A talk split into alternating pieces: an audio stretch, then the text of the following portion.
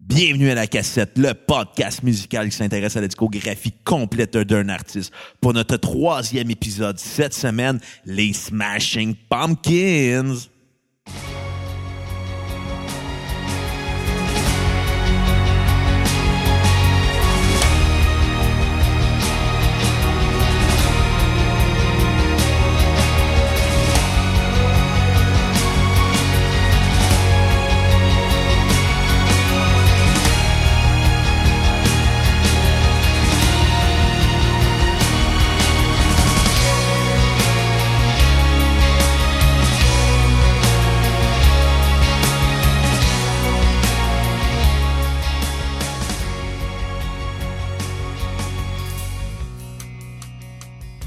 Bonsoir, mesdames et messieurs. Mon nom est Bruno Marotte, votre animateur de ce podcast, et je suis en compagnie de mon co-animateur et réalisateur, le plus bel alcoolique du 450, Non, Monsieur chier, Xavier. Tremblay. Pourquoi tu me traites d'alcoolique? Euh, vraiment, je t'explique? OK, on peut l'expliquer, je pense. Ouais, on hier, peut se le permettre. Ouais, on peut se le permettre. On va expliquer. C'est la deuxième fois qu'on réenregistre ce podcast-là parce que Xavier, hier, quand on enregistrait, était trop sous pour comprendre qu'est-ce qui se passait. Écoute, pour ma défense, c'était quand même arrivé chez nous. Il était rendu quasiment 11 h le soir. Puis c'était Ah. samedi, C'était samedi. le jour de euh, fête? Ben oui, c'est ça. puis euh, moi, je travaille tout le temps très tôt le, le samedi matin. Puis je finis tout le temps de travailler assez tard euh, le vendredi soir. Fait que déjà là, j'avais pas euh, une, euh, une j'avais pas une nuit de sommeil qui avait été très réparatrice. Puis, euh, fait que c'est ça, la bière a fessé. Puis là, quand tu étais arrivé, ben, on a commencé. Puis ça a été un désastre. Puis je suis pas mal sûr que j'ai oublié de saver, pour être honnête. J'aurais aimé ça que tu sauvegardes juste pour que honte le lendemain. Je vais regarder tantôt, puis si on l'a encore, euh, on mettra ça dans notre spécial bloopers. C'est bon. Hey, en passant, on en profite pour saluer Monsieur Pierre-Luc Delille du podcast Le 3345 qui nous a plugué cette semaine sur sa page Facebook. Bien content Merci. de l'entendre, oui. Merci à toi, l'ami. Très bon podcast. Allez l'écouter. Un gars qui fait ça à partir de chez eux. Podcast musical aussi. Un compétiteur sain. Non, c'est pas vrai. C'est un ami du Il n'y a podcast. pas de On l'aime beaucoup. dans le podcast. euh, ben, juste, ouais. Quand tu arrives dans le top 10, là, tu- on se met tout à saillir. Mais on est loin de là. Non, on- Euh, on est dans le top 1000. Ouais. Pour ce qui est euh, du 103-45, je trouve ça euh, quand même intéressant de, de- de faire une belle, euh, belle comparaison vinyle. Pas comparaison, mais de faire un, Un, un hommage. un hommage, un beau clin d'œil. Moi-même étant un, un avide collectionneur de vinyle, c'est sûr que j'aime beau- j'aime beaucoup juste le titre de son podcast. je trouve ça déjà intéressant. Euh, Puis c'est vraiment un drôle d'adon parce que je le connaissais pas vraiment avant qu'on commence notre podcast. C'est un des gars qui nous a aidé le plus par correspondance Facebook en lien avec les droits d'auteur qu'on diffuse présent. Qu'on bafoue probablement. Oui, exactement. Ça, on, on en parlera peut-être un petit peu plus tard. On a eu des petits troubles avec les droits d'auteur cette semaine. Euh, donc oui, euh, ben, ben, ben, merci au 3345. Euh, Bon podcast. Et euh, on va espérer que les gens vont aimer le nôtre. Ben oui. Peut-être pas autant, mais presque. Ah, oh, oh, je dirais que les deux aimaient égal. Comme ça, on, Ouais. on va se sentir moins mal. Et pas là, je viens d'accrocher. On repart tonight, tonight. Ah, c'est que ça fait broche à foin? Innocent, c'est parce que tu l'as mis sur repeat. Oh boy. Aïe, On aïe. va régler le problème. Ouais, ouais. Non, non, je, je l'ai enlevé ton, euh, ton Ah, ok, good. Ben, c'est une bonne tune, fait que les gens vont pouvoir l'entendre une deuxième fois. Bon, on en profite en même temps pour parler euh, de quelques complications qu'on a eues avec euh, YouTube. Ouais, YouTube, euh, qui en général, j'avais jamais eu de problème avec euh, tout ce que j'ai uploadé comme contenu sur YouTube dans les dernières années. Par contre, au moment de- d'uploader l'épisode 1, on n'a pas eu de problème avec SoundCloud. On n'a pas eu de problème avec euh, notre hébergeur euh, de podcast qui est Podbean. On n'a pas eu de problème avec iTunes Non. ni Google Play. Tout a bien été euh, jusqu'à temps que euh, je partage euh, l'épisode 1 sur Facebook, que je me ramasse à recevoir plein de messages textes de gens qui me disent Ouais, le lien fonctionne pas. Ma réaction, c'est De quoi tu parles fonctionne pas? Ça marche. J'étais sur mon ordinateur, ça fonctionnait. Finalement, Ouais. Parce qu'on aurait brimé certains droits d'auteur, On s'en tabarnak des droits d'auteur de Sum 41. Fuck you! Non, euh, c'est ça. Pour, pour certaines chansons qu'il y avait dans l'épisode 1 euh, du podcast qui sont protégées par des, euh, des lois, on se ramasse à avoir certaines restrictions. Donc, ben, on va s'excuser à tous les gens qui voudraient écouter le podcast sur Par, YouTube à partir de leur cellulaire. C'est barré sur certaines plateformes. Ça fonctionne très bien sur ordinateur, très, très bien. Euh, par contre, par cellulaire, par console de Par jeu, tablette. par tablette, va falloir trouver une façon différente euh, d'écouter le podcast. La bonne nouvelle, par exemple, c'est SoundCloud, iTunes, Google Play, ça s'écoute parfaitement Exactement. console, jeux, jeux vidéo, euh, tablette et cellulaire. Fait que quand vous n'êtes pas chez vous, à pas prendre un ordinateur, ben prenez Downloadez notre iTunes. podcast à la place. Exactement. C'est bon pour nos Si vous statistiques. avez euh, l'application Podbean aussi, ça fonctionne. Très bien, je l'ai essayé. Euh, ouais, j'ai écouté notre podcast euh, cette semaine. Moi, avec, je m'endors dessus à cette heure. Mais je m'endors sur celui de Boxcar Racer parce que c'est avec ma propre voix qui ouvre. Là. ouais. Je suis un peu narcissique. Euh, ben, tout ça pour dire que merci beaucoup à iTunes, à SoundCloud, à Google Play, à Podbean de pas nous avoir fait de trouble. Puis YouTube, fuck you. Puis en passant, juste vous dire, on a lancé notre blogspot où moi, Bruno Marotte, fait les critiques des albums dans l'ordre du pire jusqu'au meilleur. Ouais. Sum 41, je, je me suis payé la traite pour démolir certains albums. Et Boxcar- méchant. Méchant. J'ai ouais, été méchant, mais eux autres aussi ont été méchants à m'offrir des mauvais albums. Moi, on peut voir ça de cette façon-là. Et aussi, euh, j'ai fait du pire jusqu'au mauvais, euh, du meilleur, du pire album jusqu'au meilleur album de Boxcar Racer, mais il y en a juste un. Ça n'a pas pris trop de temps. Oh, J'ai ça, je l'ai lu tantôt, c'est intéressant. T'as fait quelques petites fautes d'orthographe, mon Bruno, là. Ça Léger, là. Ça se peut fort bien. euh, faudrait Ah. que je les corrige, mais en même temps, je suis, proba- probablement le gars qui fait le moins de fautes sur Blogspot.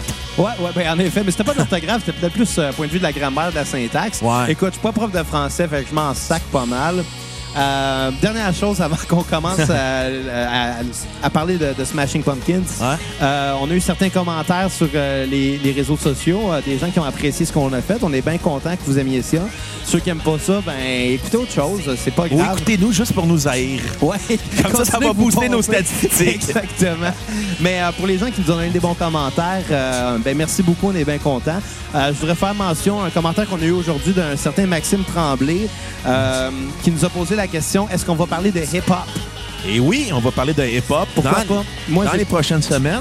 Ouais, ben moi, j'ai pas l'intention qu'on se ferme à aucun style. Euh, le but de l'expérience, c'est d'apprendre de- des nouvelles choses sur des nouveaux genres musicaux, des nouveaux groupes. Donc, évidemment, si vous êtes des amateurs de hip-hop, euh, vous pouvez nous envoyer euh, toutes les suggestions que vous voulez d'artistes. On va les lire, on va les écouter, puis on va faire des épisodes là-dessus. Ça va nous faire plaisir. Et pour tous les fans de hip-hop, on va faire le spécial Kevin Federline, l'ex à Britney Spears, qui a lancé probablement le pire album de hip-hop de l'histoire. Le pire album d'un rappeur blanc, en plus, qui est encore pénible. Calique. Sur ce, On va commencer Ben après avoir entendu la super bonne tune euh, Tonight, Tonight, Tonight. Tonight, que, que j'adore. les Smashing Euh, Pumpkins, band formée à Chicago en 1988 par Billy Corgan, à la guitare, à la voix et à la composition, avec James Aya à la guitare, voix à quelques reprises, à quelques occasions, Darcy Retzky à la basse et à la voix à quelques occasions. Une jolie madame. Et ouais, mais magané avec le temps à cause de la chirurgie, malheureusement pour Pas- elle. Peut-être pas juste la chirurgie, la drogue aussi. Là. Ouais, mais la chirurgie, c'est encore pire que la drogue. Ouais, le corps, il se remet pas de tout. Hein, Non, regarde Sylvester Stallone. Mais, et- Ouais, c'est vrai, il a fait de la musique aussi, il me semble. Hein? non, ça c'est Bruce Willis. Ouais, c'est vrai. c'est vrai. Et aussi formé à la batterie de Jimmy Chamberlain. Fait que parlons de- du premier album, Gish, qui joue en ce moment I Am One. Super bonne tune. Très euh, Super bonne tune. Euh, album Qui- qui ouvre très fort avec l'intro de batterie. ouais, puis euh, voyons, la première chanson, c'est pas I Am One, si je me trompe pas, Ouais, c'est c'est Barry. C'est I Am One? Ouais. Ok, ok. Hey, écoute, cette semaine, j'ai écouté beaucoup, beaucoup de Smashing Pumpkins euh, jusqu'à en mêler les tunes. Jusqu'à temps des- péter des citrouilles. Ah. non, pas à ce point-là. L'Halloween n'est pas passé encore.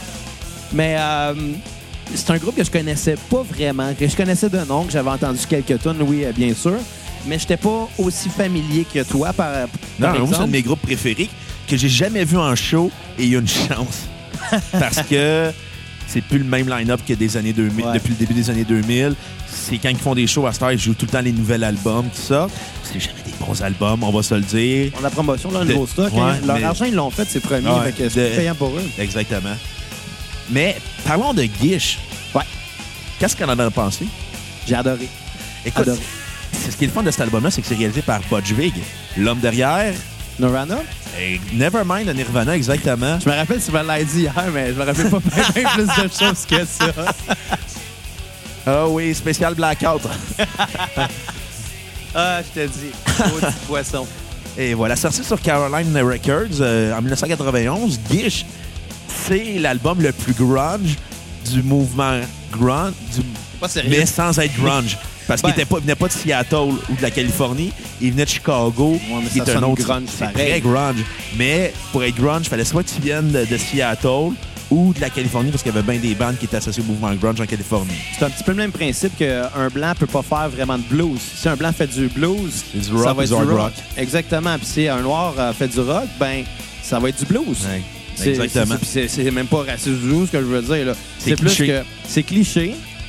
Puis on s'entend un blanc qui fait du blues, c'est pas bon là. Ça je veux dire. Regarde Bruce Willis. Blues Willis. Oh! ou Men Take. on parle plus de Mentake. là. Hey, trois épisodes en trois, ça va pas bien.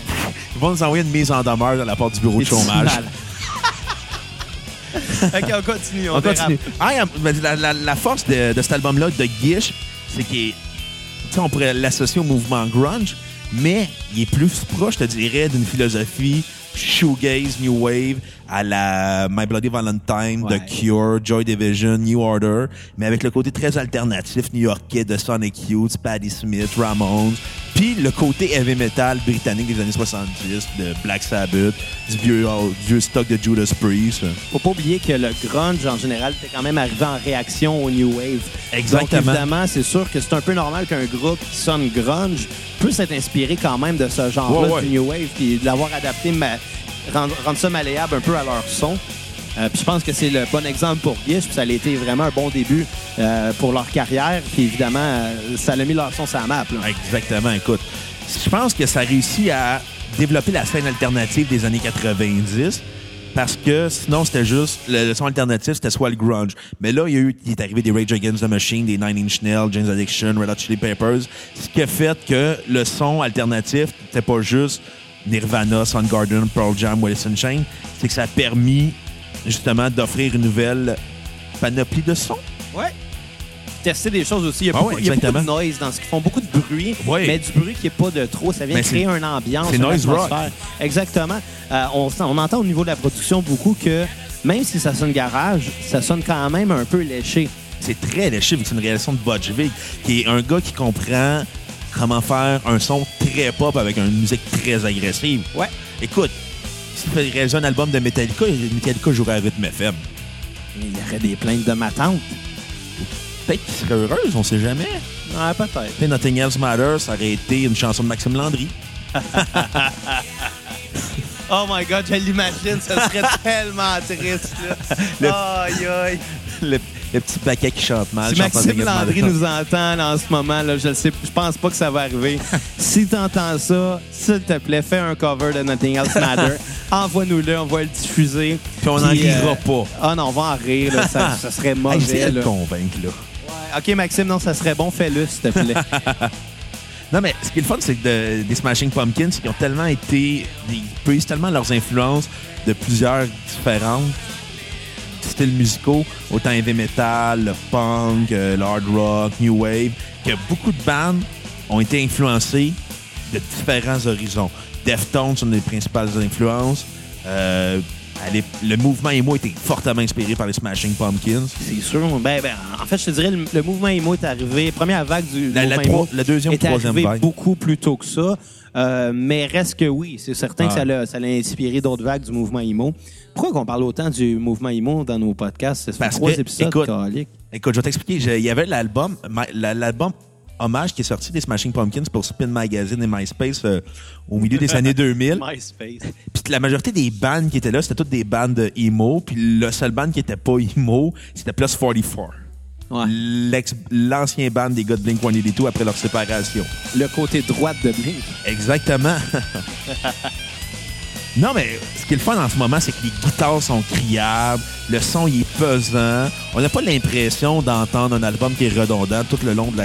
C'est garoché, mais tout est bien ba- balancé. Exactement. C'est comme s'il avait mis euh, des panneaux de sonorisation dans un garage. Ouais. Ouais, c'est peut-être ça qu'ils ont fait. Ouais.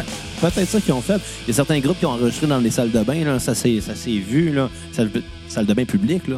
Pense à Foo? Fighters. Ouais, Foo Fighters ont fait ça à un moment donné. Ils ont enregistré un album au complet dans une salle de bain de toilette publique. Pour avoir euh, le, le river, pour avoir euh, l'écho de la pièce. Puis l'odeur. Euh, ben, D'après moi, ils l'ont lavé avant, malgré que hein, Dave Grohl il a quand même été dans Nirvana. Il ne devait pas être si propre que ça. Ah, écoute, ça devait sentir fort. Ah, ça reste quand même un dieu. Foo Fighters qui vont faire le spécial à la sortie euh, de leur nouvel album au courant des prochaines Ouais, semaines. ouais, ouais, je pense qu'on va se tenir au courant puis faire un. Il y a beaucoup de stock à écouter pour Foo Fighters, mais quand même, on va, on va survoler ça, c'est certain. Exactement. Puis ton appréciation personnelle de, de De, Gish? de, de Gish, euh, honnêtement, là, vu que ça a bien parti une belle carrière, puis que ça m'a fait découvrir ce groupe-là, j'ai vraiment commencé en écoutant cet album-là. Euh, je vais dire un très bon 7.5 sur 10. Oh! Ouais, ouais, ouais, quand même. Euh, J'aurais peut-être pas don- donné cette note-là si ça n'avait pas été le premier album que j'ai écouté, mais j'ai été impressionné tout de suite. C'est quand même, quand même, il faut te dire, tu reviens à l'époque. Dans les années 90, fallait que tu sortes, un- quand tu voulais commencer comme band, fallait que tu sortes sur un label indépendant pour être signé avec un major puis avoir ton succès populaire. Ah, c'est plus le cas. Non, maintenant, il y a Internet. À ça, Exactement. tu peux te partir un petit podcast dans ton bureau, puis être blackout drunk, puis être quand même sur iTunes deux jours après. Il n'y en a plus de restrictions. Exactement. Ça, À part sur YouTube. Fuck you, YouTube. C'est ce qui est le fun aussi de cet album-là, c'est que c'est- les compositions sont très senties aussi. On sent que Billy Corgan est un être tourmenté. il est triste. Ah, il est triste. Puis il y a même une chanson qui s'appelle Tristesta dessus. Ouais. Sans faire de, de blague. Là. Mais c'est ça, ce qui est le fun de cet album-là, c'est que ça va dans beaucoup de directions, mais ça a toujours une ligne directrice. C'est la ligne directrice très pop que Budge Vig met. Écoute, on entend Rhinoceros en ce moment. Mm. Très smooth, très planante, fait rappeler beaucoup Pink Floyd. Beaucoup. Hey, J'écoute ça, puis j'entends la fin de. de, de, de, de- Ah, J'entends un peu la fin de Shine on You Crazy Diamond. Ouais. J'entends aussi certaines parties de Dark Side of the Moon en ce moment. J'entends même euh, une vibe metal. Même Ouais. si metal avait des sons plus, plus folk par bout. euh, Metal de Pink Floyd, là, il y a eu des passes. Euh, c'est quoi la tune en tant que telle? Fearless. Ça sonne un peu comme Fearless. Non? Ouais, on peut dire. me semble ça. Anyway. Euh, on se comprend, puis je pense que. Exactement. Hey, c'est bon. Ouais. Ta meilleure Euh, écoute, j'ai pris des notes. Euh, Il y a plusieurs chansons qui m'ont marqué, notamment Bury Me. Ouais, très bonne. Mais euh, la meilleure, ça va être, selon moi, celle qui est en train de jouer en ce moment. Hey, moi aussi, je peux dire la même affaire. C'est, c'est, ça t'amène une atmosphère très planante de cet album-là. Ça, je pense que c'est la, la tune qui fait le son des Smashing Pumpkins. Puis pour qui te comme- définit bien. Puis pour quelqu'un comme moi qui, euh, qui, qui connaissait pas autant encore, ben c'est quelque chose de rassurant d'entendre des sons euh, de groupes que j'ai écouté toute ma vie. Là. Ouais, puis c'est pas un copier-coller, c'est un hommage. Ben, c'est très inspiré, c'est pas copier-coller Non, du non, c'est tout. ça. C'est c'est c'est pas nécessairement un hommage, mais je pense que ça paraît que ce gars-là a écouté du Pink Floyd dans sa vie. Ah, ça là. paraît qu'il a beaucoup écouté de musique. C'est un, un mélomane, Oh, il a écouté beaucoup de Pink Floyd, il a probablement pris beaucoup de drogue en écoutant du Pink Floyd. probablement. Probablement. Et a la joie d'avoir des problèmes personnels. ah, Billy. Puis ta pire chanson. Euh, je serais pas capable de te répondre à cette question-là. Ah ouais? J'ai euh, j'ai- vraiment senti. Puis je vais avoir de la misère à répondre à cette question-là pour tout le long de cet épisode-là. Pas parce qu'il n'y avait pas de bonne tune, mais parce que j'ai senti que chaque, a- chaque album euh, doit être traité comme un tout. Ouais. C'est pas, euh, c'est- pas comme aujourd'hui où que tu peux acheter un single sur iTunes pour une pièce.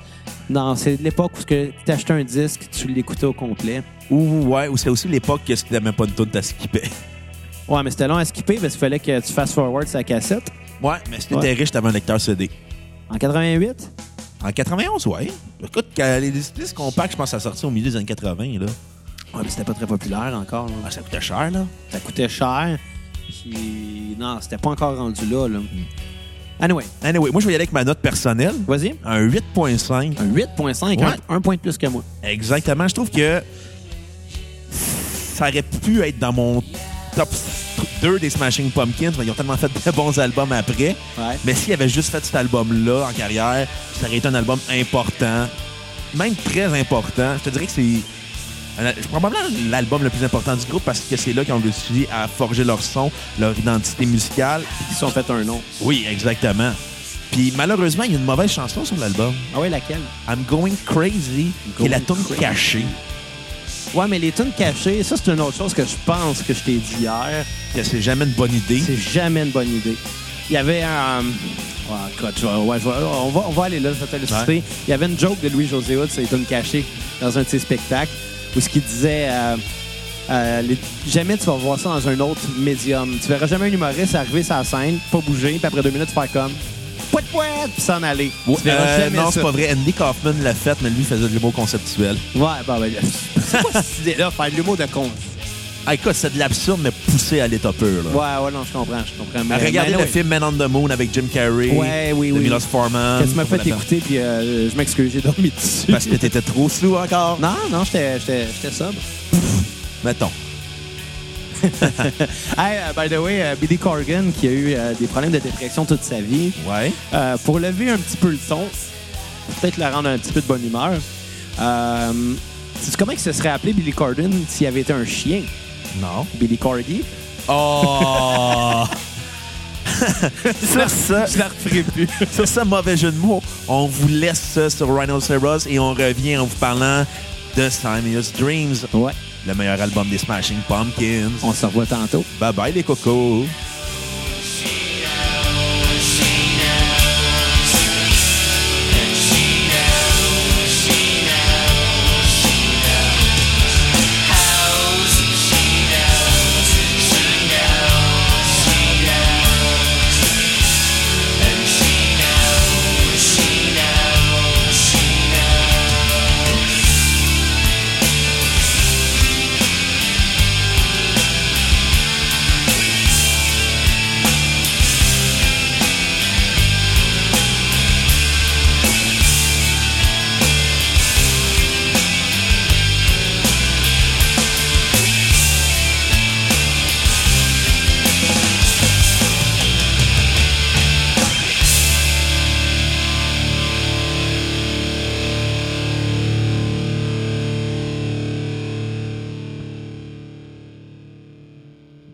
Et nous sommes de retour et nous allons vous parler du meilleur album des Smashing Pumpkins, Siamese Dreams.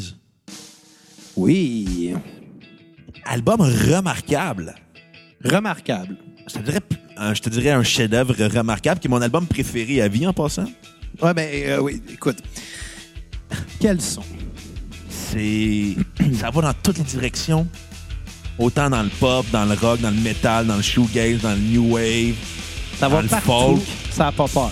Exactement. Il y a beaucoup d'audace là-dessus. On sent que l'énergie créatrice du groupe est à son maximum. Ce qui est le fun aussi, c'est que eux, ils ont décidé de pas se rester avec un son, sticker avec l'idée d'avoir un son. Ils ont décidé que tous les sons étaient bons pour eux. Euh, à ce moment-là, il est encore le line-up original, je crois. Oui, oui, oui. Ouais, qui était formé, comme tu l'as dit, de. de, de- de- James Aya, Billy Corgan, mais pas Billy Corgi. Non, pas Darcy Billy. Redsky, puis euh, Jimmy Chamberlain. Chamberlain, euh, Jimmy Chamberlain, euh, qui était de quelle, na- excuse-moi, de quelle nationalité? Américaine. OK. S'il avait été allemand, là, est-ce qu'il se serait appelé euh, Jimmy Chambre à Berlin? C'est vraiment mauvais. Spécialiste de l'humour poche, euh, je pense que ça va être moi. Xavier Tremblay, ouais, joke Ah, de bon ça- oncle. Joke de bonhomme, même. Ouais, ouais, ouais, t'as la shape en plus.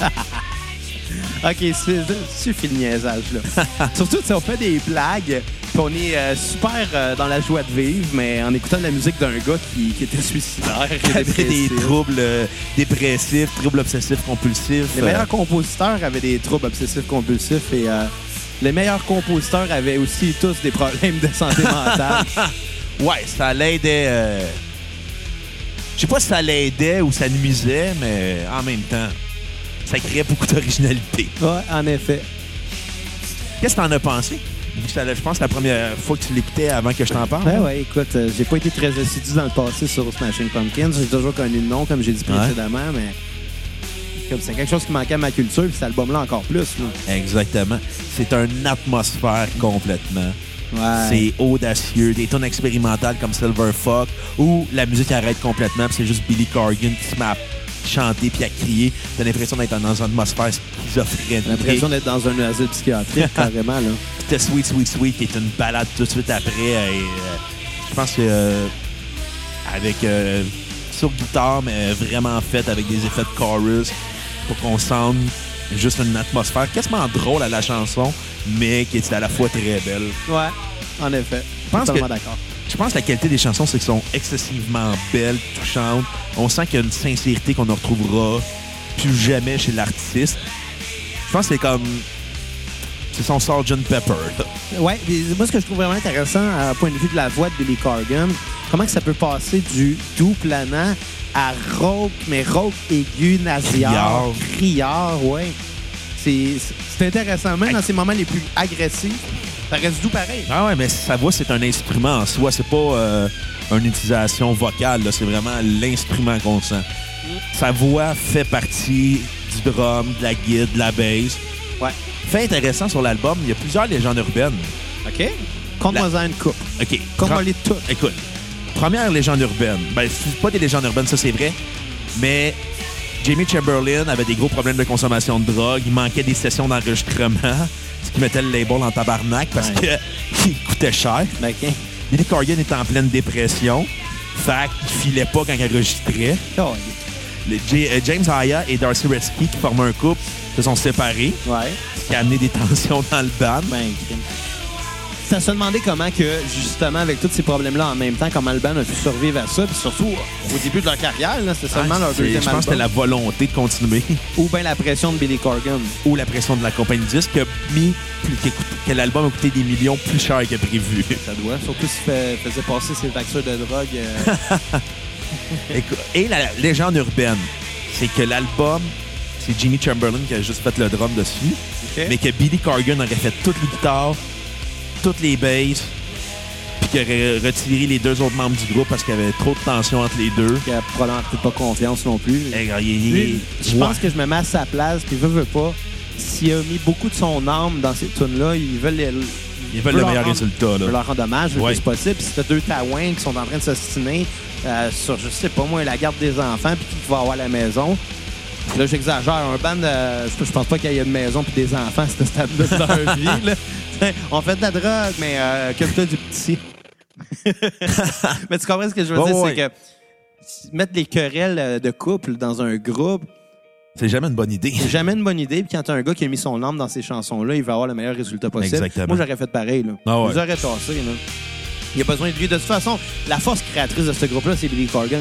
Ouais. Lui, il avait besoin d'un drummer, il avait besoin d'un bassiste, d'un guitariste live, mais pour enregistrer, là, il avait pas besoin des autres. Là. Non, exactement. Je pense que c'est ça. Ce qui était la force de Billy Corgan, c'est que avant que son ego prenne tout le band, prenne toute la part du band en entier, c'était le band qui passait avant qui était primordial, vu que c'était ses compositions, vu que c'était lui qui chantait, vu que bon. c'était son catharsis à lui. Il mettait toute son énergie là-dedans.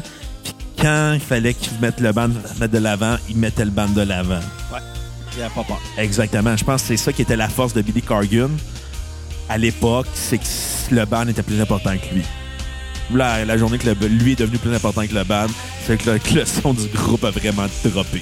On a vu cet euh, exemple-là la semaine dernière avec Sam. Oui, puis on va le voir aussi sur les prochains albums des, des Smashing Pumpkins qu'on va parler. Il y a beaucoup de groupes qui vont avoir euh, une longue carrière, une, une grosse discographie, vont finalement avoir un changement drastique à un moment dans leur carrière. Ouais. Je peux pas te nommer de groupes qui vont avoir. Puis, puis oui, il y en a beaucoup qui avoir une discographie parfaite, mais je veux dire, des groupes qui s'étalent sur beaucoup d'années, beaucoup d'albums. Plus, plus tu as d'albums, plus tu as de chances de faire un album Les de Rolling là. Stones. Ben, moi, personnellement, je les aime pas, les Rolling Stones. Ben, je veux pas écoute, blasphémer. Ah, là, c'est non, pas mais ça. je vais te dire, moi j'aime beaucoup les Rolling Stones. Puis quand t'écoutes le stock qu'ils ont fait après. euh, Après la drogue. Non, non, à- après, après les années 70, j'oublie le nom de l'album, malheureusement, j'ai un blanc. C'est là que leur son a changé. Ils ont juste fait de la- des albums pour faire des tournées, pour faire de l'argent. Ça n'a jamais été des grands Ils albums qu'ils ont fait. encore des tournées. Ils font beaucoup d'argent aussi. On, on fait ça un Deadpool, là, savoir lequel le prochain à mourir des Rolling Stones? Non! Ben non, mais écoute, euh, le plus la fun, là. Tout pour Écoute, pouvoir dire, euh, vous l'aurez apprécié. écoute, juste parce que Keith Richards a tellement arrêté la coke au milieu des années 2000, Il est scrap, lui, là. là. je pense qu'ils vont mourir. La, la Corée du Nord va dropper une bombe sur les États-Unis, puis lui, il va être là en show à Philadelphie, puis il va survivre. Ouais, il va rester debout. Lui, lui, Ouais. c'est comme- une coquerelle, là. Il survit à une, à une À bombe nucléaire. là. Exactement. Moi, d'après moi, là, les États-Unis ont été bâtis, puis Keith Richards était déjà là. Ils ont juste construit le pays autour, puis à la fin du monde, ben, il va rester là, puis...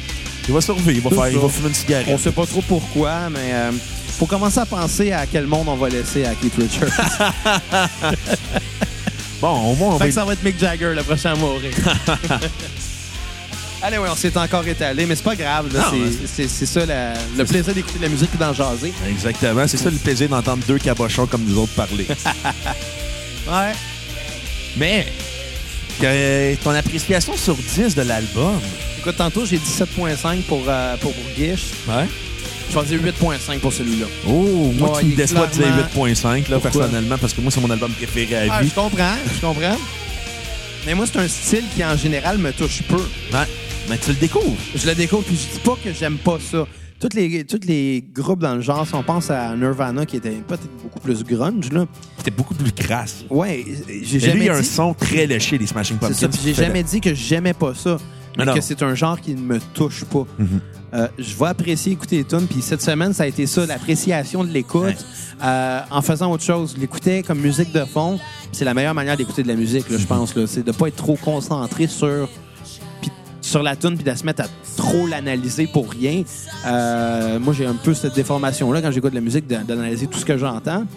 Mais de temps en temps, ça fait du bien de juste s'asseoir, faire autre chose, puis écouter, puis apprécier. Puis ça a été le cas avec, euh, avec, avec les Smashing Pumpkins. Miss Dream, surtout. Oui, oui, oui, surtout. Surtout. Qui est quand même pas un album très exigeant à écouter au sens que il y a 13 tonnes dessus. Il n'est pas aussi déprimant non plus que Gish, Il y a... que d'autres euh, albums qu'on ouais. aussi. Mais il y a comme une certaine joie de vivre dans cet album-là avec des tunes comme Disarm, Mayonnaise, euh, Luna. Même si il y a des paroles ultra déprimantes, il y a quand même une certaine beauté, une recherche de lumière face à toute cette noirceur-là que Billy Corgan vivait. Il a l'air d'un gars un peu sarcastique dans le sens que tu lis le titre des tonnes, puis on comprend pas trop pourquoi. Ben, là, tu sais. Mayonnaise. Je vais t'expliquer pourquoi. Ben, vas-y. Il avait écrit la chanson, puis quand il a ouvert son frigidaire, il y avait un pot de mayonnaise, il a fait « ça va s'appeler mayonnaise tu me l'as dit, ça Ouais, j'ai dit hier à Xavier, puis il l'a oublié. Mais c'est c'est vraiment ça, l'histoire. C'est plate de même comme histoire, mais en même temps, tu réalises que souvent, un, un titre de tune, c'est quelque chose de pro- provisoire. Ben, le titre d'une tune, tu Ça- peux changer le titre d'une tune 50 fois avant de la publier. Ouais. là, personne ne va le savoir, tu sais. Je veux dire, Est-ce que le titre, c'est vraiment ça qui est le plus important d'une tune? Je pense pas. Ça l'aide. Il y a, il y a certaines tunes que le titre va être... euh, Tu sais, Il y a du monde qui fait Mais moi, la tune avec le gars qui fait Ah, nan, nan, nan, nan. Ouais, c'est ça. Tu demandes au DJ, mais moi, la 8. OK, mais quelle 8? La 8! Ah! Pas celle-là, l'autre 8! C'est l'autre album qui ont sorti là, De avant le l'autre troisième, groupe. quatrième là, Ouais. du groupe qui était là en 94 là, au Forum. Au forum. Ah, c'est beau. Ouais, Ouais. non, je comprends ce que tu veux dire. Ça prend quand même Un titre un accrocheur. titre accrocheur. Ouais, exactement. Mais des fois, ça l'est pas pantoute. Non, exactement. Des fois, on- il y a des titres qui sont très laids, comme. Mais il y a des titres qui sont très beaux, puis qui sortent de ta zone de confort en me disant Ah, c'est intéressant. Il y a des titres symboliques, comme Ouais. tu as mentionné la semaine passée avec Sum 41. Chuck, qui était en hommage à... Au gars qui leur a sauvé la vie au Congo. Ouais. Toi, tu m'as laissé raconter mon esti d'anecdote plate en plus. Non, mais je vais. Mais écoute. On reviendra pas là-dessus. non, mais écoute, juste pour euh, contrer euh, l'anecdote plate que tu as contée, juste avant, Ouais. je vais donner ma critique euh, de Samus Dreams. Pour moi, c'est le meilleur album des Pumpkins. Mon album préféré à vie. Je vais lui donner un 10 sur 10 parce que je peux pas donner un 11 sur 10. Pourquoi pas? Non, parce qu'on va rester quand même dans la convention du 10 sur 10. Là. Ah, OK, d'abord.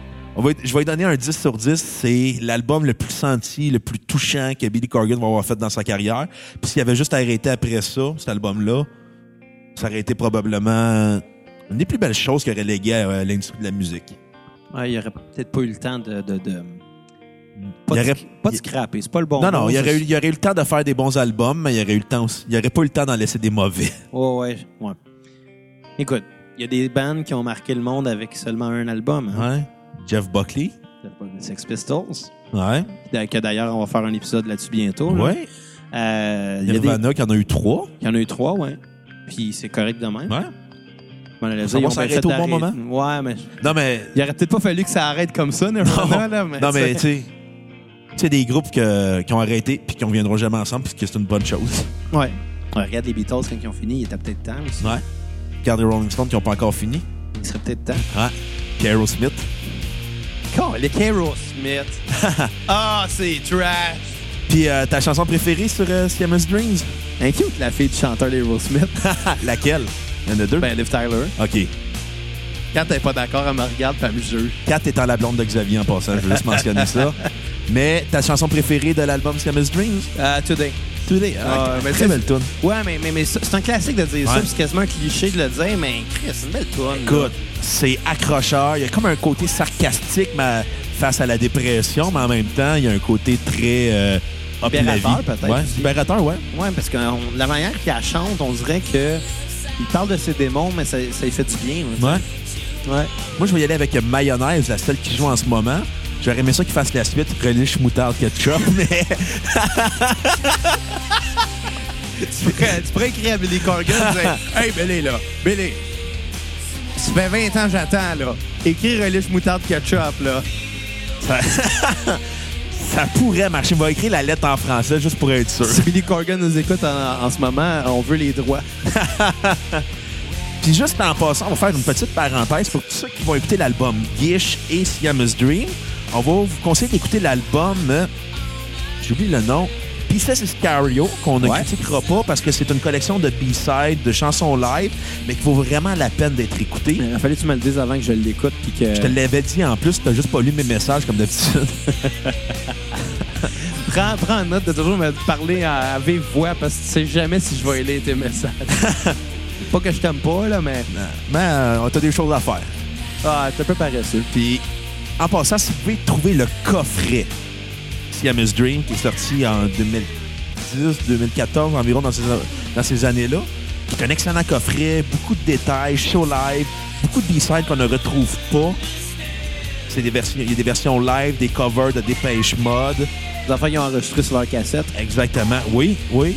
Puis avec des euh, photos inédites du groupe, euh, la pochette mais en version modifiée. Ça vaut vraiment la peine de l'avoir. Puis moi, je l'ai, puis je m'entendrai pas. Un outil collectionneur pour les plus grands fans. hein. Exactement. Et sur ce, Toutes les bandes devraient faire ça. Des, Ouais. des- des- Honnêtement, là, si, tu dis que t'es un band, t'as publié dans ta vie une couple d'albums, t'as des fans, c'est sûr qu'il y en a qui Ouais, vont l'acheter leur coffret, puis ça vaut la peine, ça fait toujours plaisir. ça. Ouais, ouais, ouais. C'est surtout une façon aux compagnies de refaire de l'argent sur le dos des bandes qui ont caché.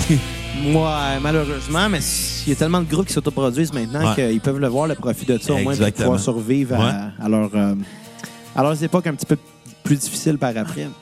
Anyway. ouais, ouais, on salue chez nous des artistes. fait que, t'as-tu trouvé une mauvaise chanson ou c'était impossible? Ben, comme je l'ai dit plus tôt, euh, c'est un petit peu difficile de, de séparer euh, un album que je vois un peu comme un tout, Ouais. comme un lot. Fait que je vais te laisser y aller pour toi. Là, ta J'en ai- j'en- ai pas. quoi? Non, ton album Tellement bon. préféré. Ben oui. C'est ça. C'est ça. Fait que sur ça, on va vous laisser sur la fin de Mayonnaise et on va vous parler de Melancholy and Infinite Sadness. On va essayer de pas trop pleurer. à plus tard. À tantôt!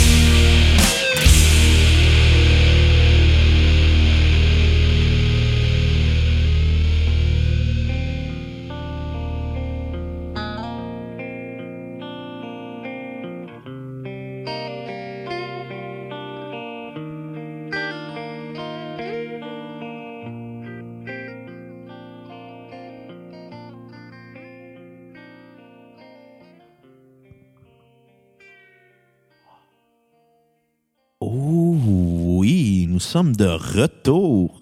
Et nous Pourquoi dédions tu la... prends tout le temps une voix de pédophile quand tu reviens. Ben écoute, je Oh veux oui. avoir une job assez quoi? On est de retour. Ah. Écoute, j'aimerais ça avoir une job assez quoi, là. Fait que, tu sais, j'essaie d'avoir une voix un peu groove. euh. Je te rajouterai les basses fréquences dans le mix. oh, ouais, reste en nom de mon chum, on t'envoie un T-shirt. Euh, ouais. La chanson qui joue présentement, 1979, Oui.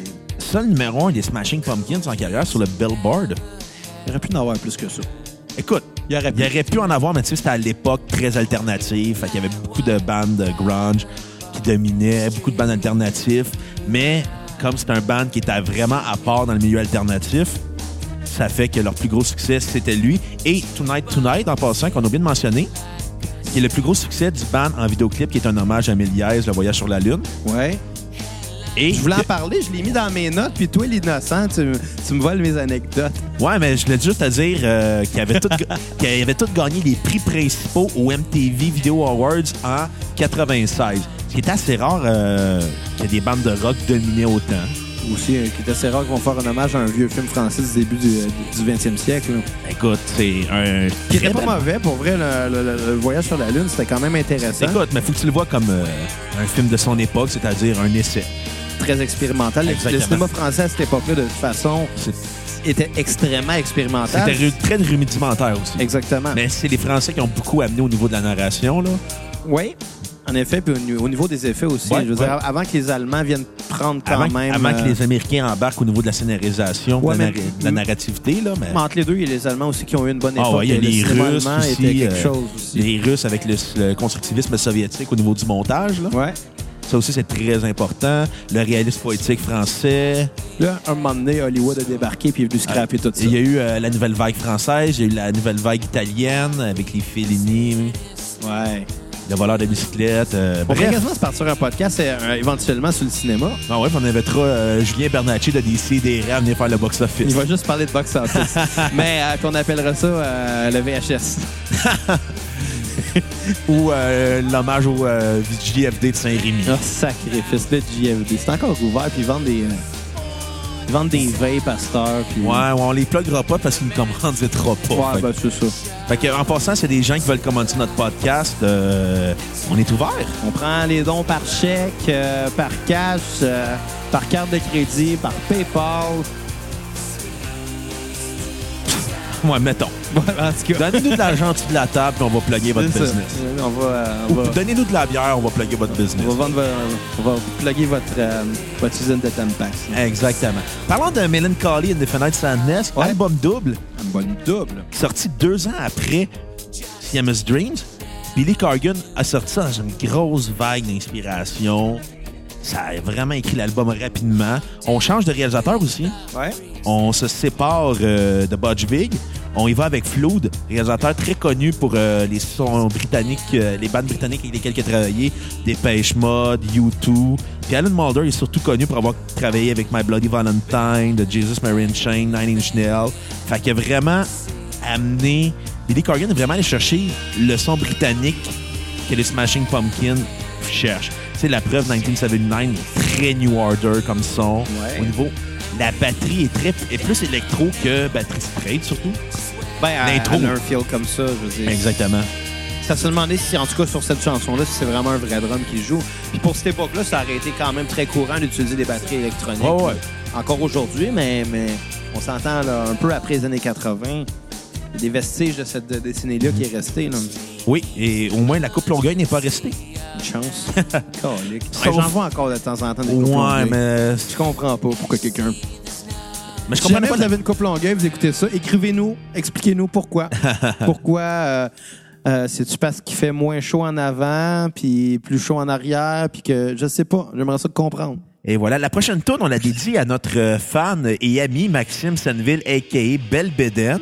Oui. Zero, de ses chansons préférées des Smashing Pumpkins. Ouais, il est fin. Ouais, on l'aime bien.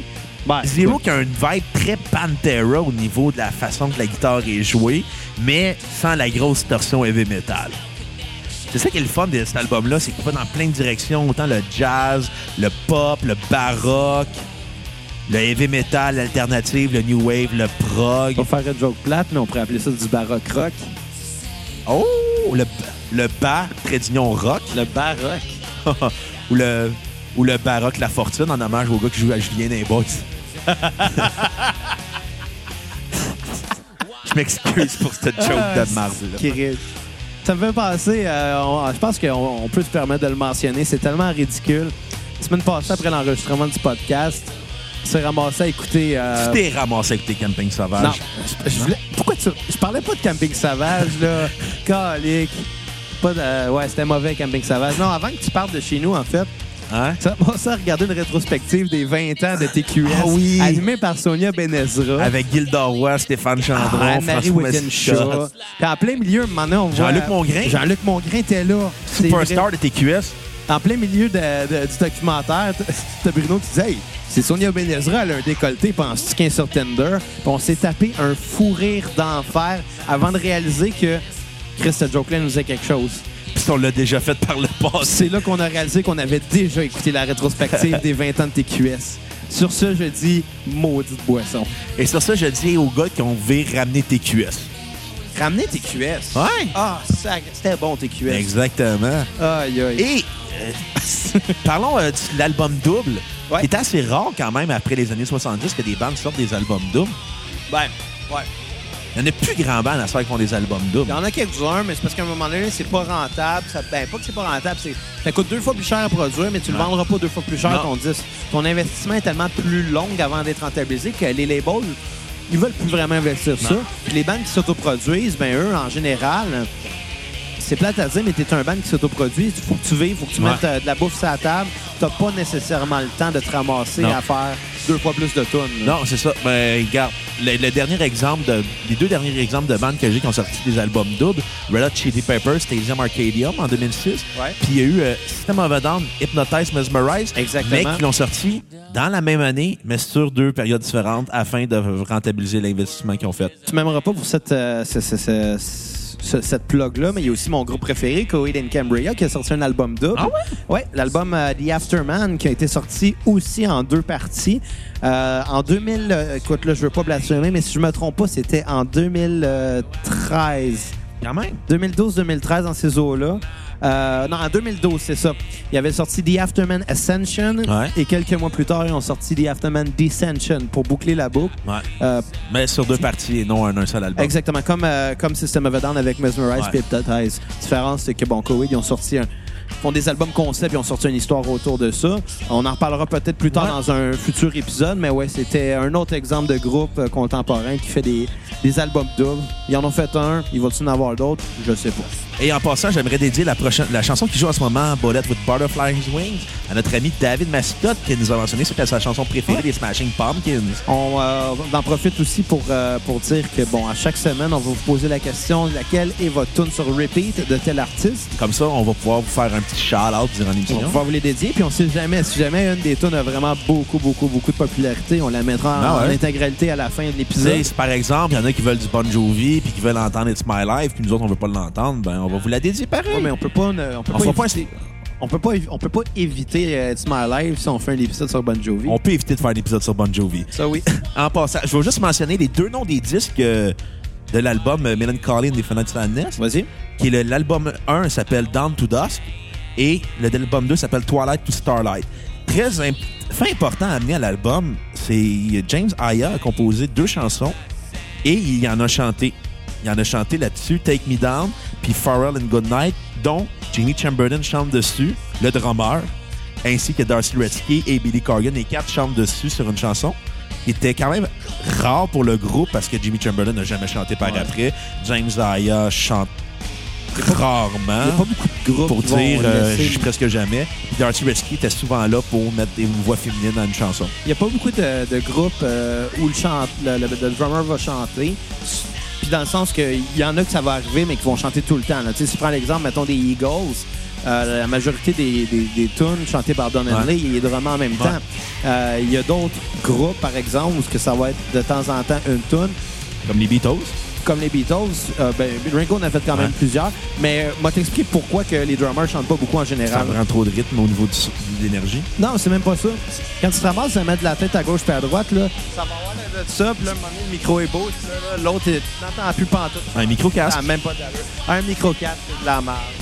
OK. Ça fait quel, quel, quel en plus.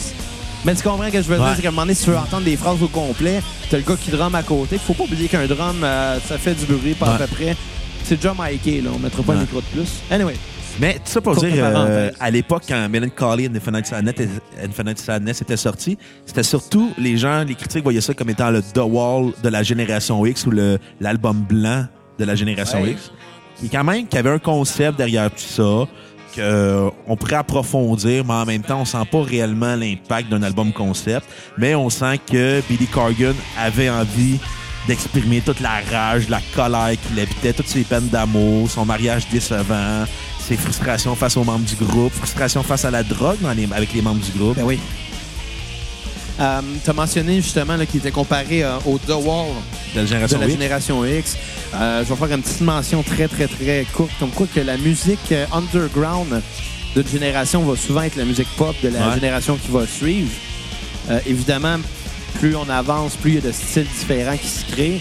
Donc peut-être qu'on va perdre cette notion-là dans le futur, mais ça a été vrai longtemps par contre. Ouais. Ton appréciation sur 10, Un bon 8. 8. Pas aussi bon que Siamese Dream, mais, euh, mais tout de même euh, un très bon disque. Puis j'ai aimé aussi bon la créativité, le son qui sonnait beaucoup beaucoup beaucoup mieux produit que les albums précédents. Pas que les autres sonnaient pas bien, mais celui-là, euh, je te dirais sonne moins criard, moins de bruit, euh, Il est plus moins de contrôlé. noise. Exactement. Et ça fait qu'en même temps, c'est un peu plus nuancé. Exactement. Ce qui est le fun de l'album aussi, c'est que t'as des tunes, l'album part tranquillement. C'est comme une montagne russe qui t'amène, qui t'amène, qui t'amène, puis qui finit en descente. Puis la fin de l'album, euh, de la deuxième partie, il finit très smooth, très new wave, très pop, très jazz. Exactement. Ouais. Ça t'amène dans une vague créatrice. Puis en même temps, ils ont essayé de mettre un contrôle, puis de pas de mettre une tune agressive, une tune pop, une tune smooth, une tune agressive. Ils ont vraiment bien balancé puis nuancé l'album. Ce qui est très le fun, c'est que souvent, le défaut des albums doubles ou des albums que les groupes font, c'est que le setlist des chansons est mal fait. Ouais. Mais Ouais. là-dessus, il est très, il est parfaitement fait, parfaitement installé. On veut, on veut, on veut faire sentir à l'auditeur qu'il est respecté, puis qu'il peut apprécier l'album sans se perdre dans le rythme. Ça prend quand même un léger fil conducteur. Je pense que c'est important. Il, est- il est présent. Puis le fil conducteur, même s'il n'est pas au point de vue des concepts ou des paroles, ben, il peut très, très bien l'être point de vue musical parce que je veux pas, euh, un musicien se doit quand même de bien traiter sa musique, Exactement, la respecter. la respecter comme une belle femme. Oh! Tu tiens la porte et tu claques une fesse quand elle passe. Le pire, c'est que t'es fiancé. Puis moi, je suis célibataire. Puis moi, j'ai Ouais. pas cette niaiserie-là. Ouais, guess, j'étais chanceux, là, on va dire ça comme ça. T'as pogné une fille qui est prête à t'endurer? la face qu'elle fait en ce moment. Mais... Et ta Ah. chanson préférée? Euh, la chanson préférée, euh, écoute, Tonight Tonight, je l'ai adorée. Avec l'intro Je euh, Melancholy et Infinite Sadness en plus, au début, avec l'intro de piano. Là. Oui, exactement. Ça, ça fait. C'est pour ça que je t'ai proposé qu'on commence euh, Ouais. Euh, avec cette tune-là, le, début du podcast, parce que ça l'ouvre bien. Ça fait une ouverture sur un album Exactement. qui, qui, qui- qui est quasiment magique. là. Ouais. Les strings, ça vient quasiment en musique de film. C'est pour rien qu'ils sont ramassés à prendre justement une inspiration du film Le Voyage sur la Lune pour euh, faire le vidéoclip. Ça fit avec l'univers, avec la chanson. Euh, honnêtement, ouais, moi, pour moi, ça va être euh, de loin cette chanson-là. C'est ta pire chanson? Je vais te répondre la même affaire place que tantôt. Impossible. Impossible parce que euh, découvrir autant d'a- d'albums d'un seul artiste en une semaine, Ouais. euh, c'est aussi difficile de remarquer lesquels vont être un peu moins bonnes. C'est difficile aussi de mettre un nom dessus parce que je veux pas les titres, euh, ça finit Ouais. par échapper. là. Exactement. Puis moi, je vais y aller avec un 9 points... Un 9.5. 9.5. Je te dirais que c'est l'album qui est presque parfait des Pumpkins. Un album presque parfait. Exactement. Mais il manque, je le sais pas, il manque la naïveté qu'il y avait sur Siamese Dreams. Mais on dirait qu'ils ont pris conscience Ouais. de leur statut d'artiste qu'il n'y avait pas sur Siamese Dreams. Ils ont profité des outils aussi qu'il n'y avait Ouais, pas au début. exactement. Là, le fait de pouvoir avoir ton nom établi, euh, d'avoir des producers, puis d'avoir fait ta marque, là, il était rendu Ouais. à quoi? Quatre albums rendus Ils là? sont rendus au troisième album. Mais ils en ont Ouais, fait c'est deux vrai, en c'est même temps. Pisces Iscariot était plus un... euh, Une collection de B-sides. Ouais, exactement. Puis malheureusement, il y a une tune qui est à skipper, qui est Farrell and Good Night. Mais pas parce que la musique est mauvaise, parce que les quatre membres chantent. Malheureusement, James Aya, il a pas une belle voix quand il chante. Puis malheureusement, avec Stake Me Down, qui est quand même bonne, lui, il chante sur cette chanson-là, est à s'écoute, parce qu'elle est bien nuancée. Ouais. Mais sur Farrell and Good Night, Jimmy Chamberlain n'a pas une belle voix. James Aya, il a pas une voix extraordinaire. Darcy Retsky a pas une voix extraordinaire. Il y a juste Billy Corgan qui est intéressant quand il chante dans ce groupe-là. Pas mal ça, hein? et- exactement. Puis je te dirais que la meilleure chanson, on vient de la finir, c'est Beautiful, qui est très new wave, qui est très inspirée, qui est très différente, qui sort beaucoup du lot, très pop, puis qui en même temps que Dar- Darcy Retsky qui chante en même temps que Billy Corgan, ce qui amène une belle nuance au niveau des voix. Je vais te poser une question Ouais. euh, par rapport à Billy Corgan. Euh, c'est plus une question, ton opinion personnelle de ça, mais un frontman qui a composé la grande, grande, grande majorité des pièces, si c'est pas toutes, qui a poussé beaucoup ses concepts d'albums, qui a Ouais. poussé à, à- au point de vue de la production, à créer un son qu'il n'y avait pas à cette époque-là, malgré sa dépression, malgré tous les problèmes de drogue qu'il y a eu autour du groupe, il a quand même poussé pour que les autres se fassent entendre quand même. La question étant, tu le files-tu un peu comme un genre de Dédé Fortin? Non, Non? c'est complètement autre chose. Parce que Billy Corgan était très dictateur. Dédé Fortin, il était peut-être un peu... Ouais, bon, mais Dédé. Fortin était très démocratique dans sa façon de faire. Il voulait que tout le monde soit impliqué dans le groupe, pas Billy Corgan. La seule fois qu'il n'a pas été très démocratique, euh, c'est en 95. OK, sur ce fret, on va vous parler de l'album Adore. OK.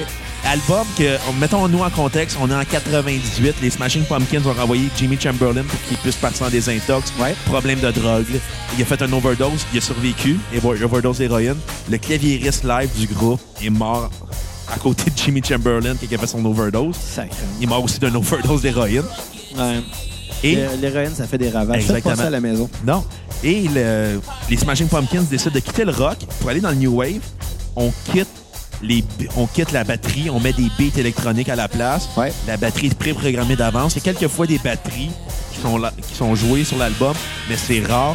Le drummer qui est dessus, c'est le Matt Cameron, le drummer de Pearl Jam et de Soundgarden. Ouais. Et c'est là qu'on sent que le groupe veut aller ailleurs. Veut quitter ses influences rock, veut quitter ses influences heavy metal, aller vers son son très années 80, très gothic rock, très post-punk, très new wave. On sent vraiment que le band veut se démarquer comparé aux autres bands grunge qui étaient là à l'époque, qui étaient très heavy, qui étaient très violents, métal, sale. Eux, ils ont décidé de se donner un nouveau son complètement Ouais. qui qui est quand même pas évident à l'époque parce que les fans ont les fans ont pas aimé l'album en 98. C'est un album qui était drôlement reçu parce Adore? qu'il adore pourquoi? parce qu'il sortait tellement, il était tel- trop, il était trop fringe pour le son que les Smashing Pumpkins avaient habitué. C'est très guitare piano sur beaucoup de chansons. Il y a beaucoup de beats électroniques. On sent le besoin de Billy Corgan de faire un nom au rock puis d'aller embrasser les sons électro. Moi, écoute, je vais donner mon opinion. Ben, pas sur l'album, ça, on va le faire un Ouais. petit peu plus tard, mais tu sais, par rapport à ce que tu viens de dire, oui, OK, ça change, ça euh, va épouser un peu plus l'électronique, mais reste que. Ben, Chris, c'est un bon album avec du recul, là. Écoute, c'est un album que moi, la première fois que je l'ai entendu, je l'avais pas aimé. Mais tu sais, on remonte euh, à l'adolescence. Fait que tu sais, quand t'écoutes Siamese Dream, t'écoutes euh, Melancholy Infinite Sadness, t'écoutes Adore après, c'est une drôle de claque. Mais Ouais. avec le temps, avec le recul, c'est probablement un des. C'est dans le top 3 des meilleurs albums du groupe. Il est très nuancé, il est très doux. Billy Corgan a vécu beaucoup de drames personnels, la mort de sa mère, divorce, la perte de son ami Jimmy Chamberlain, euh, sa relation très ambiguë avec Courtney Love, à- avait quand Kurt Cobain était vivant. Ouais. C'était. Puis après qu'il soit mort, fait que tu sais.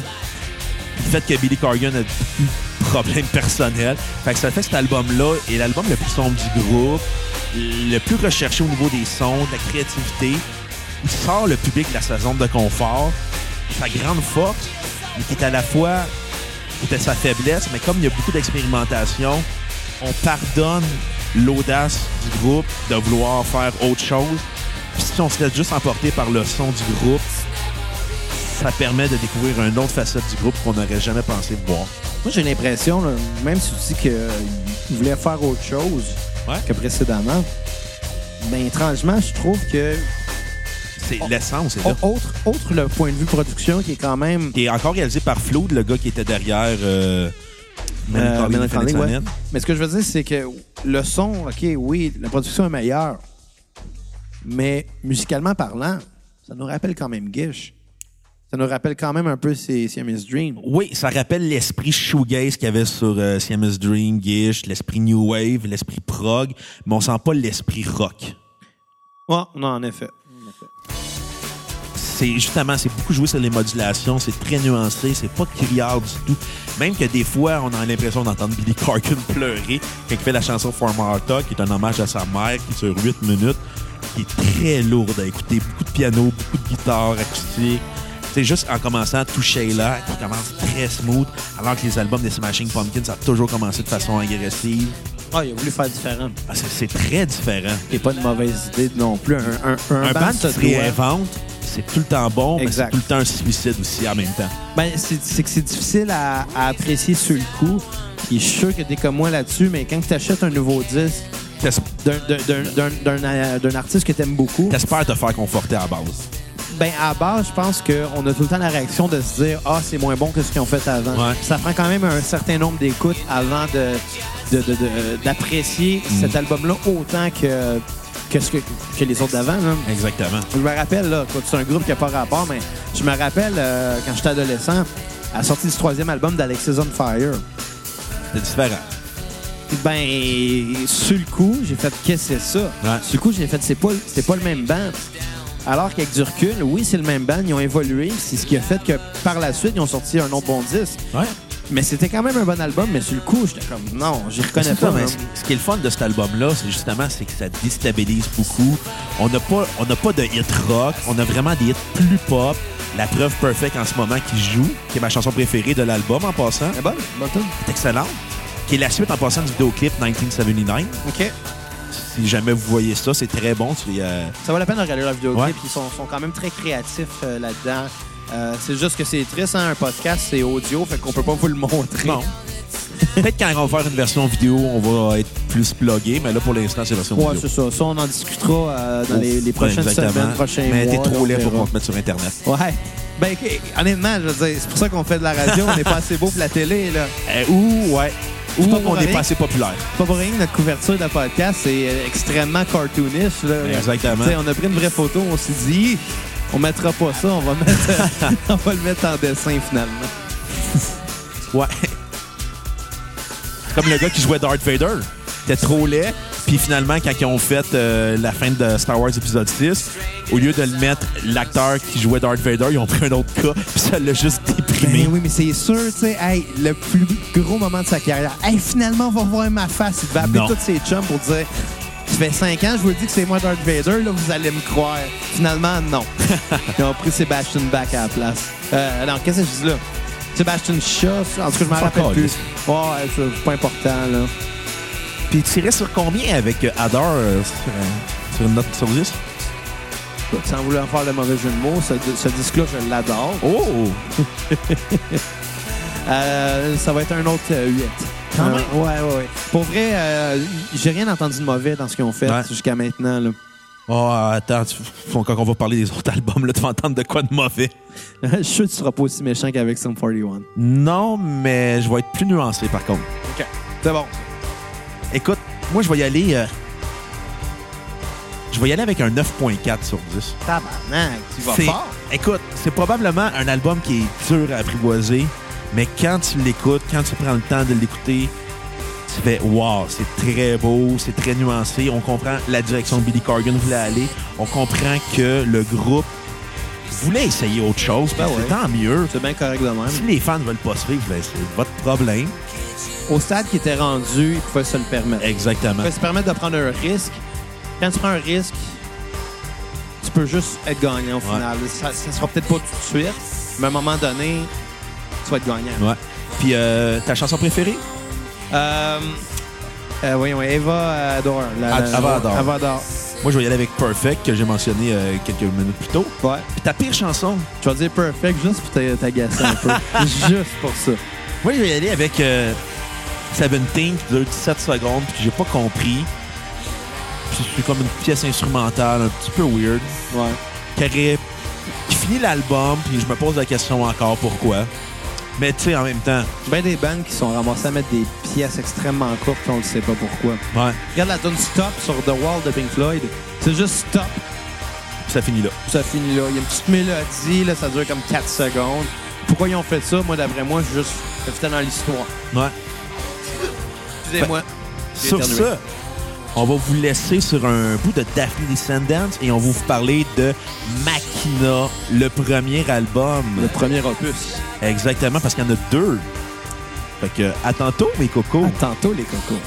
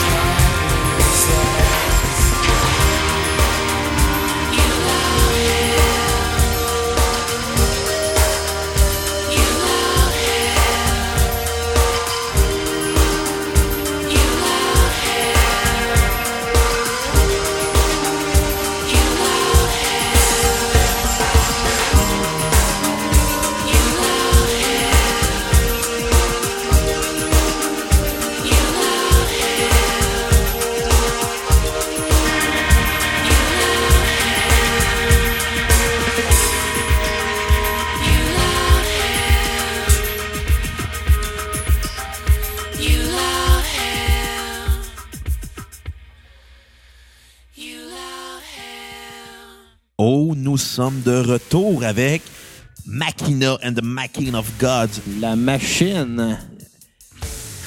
qui est le pire album en carrière des Smashing Pumpkins? Ouais.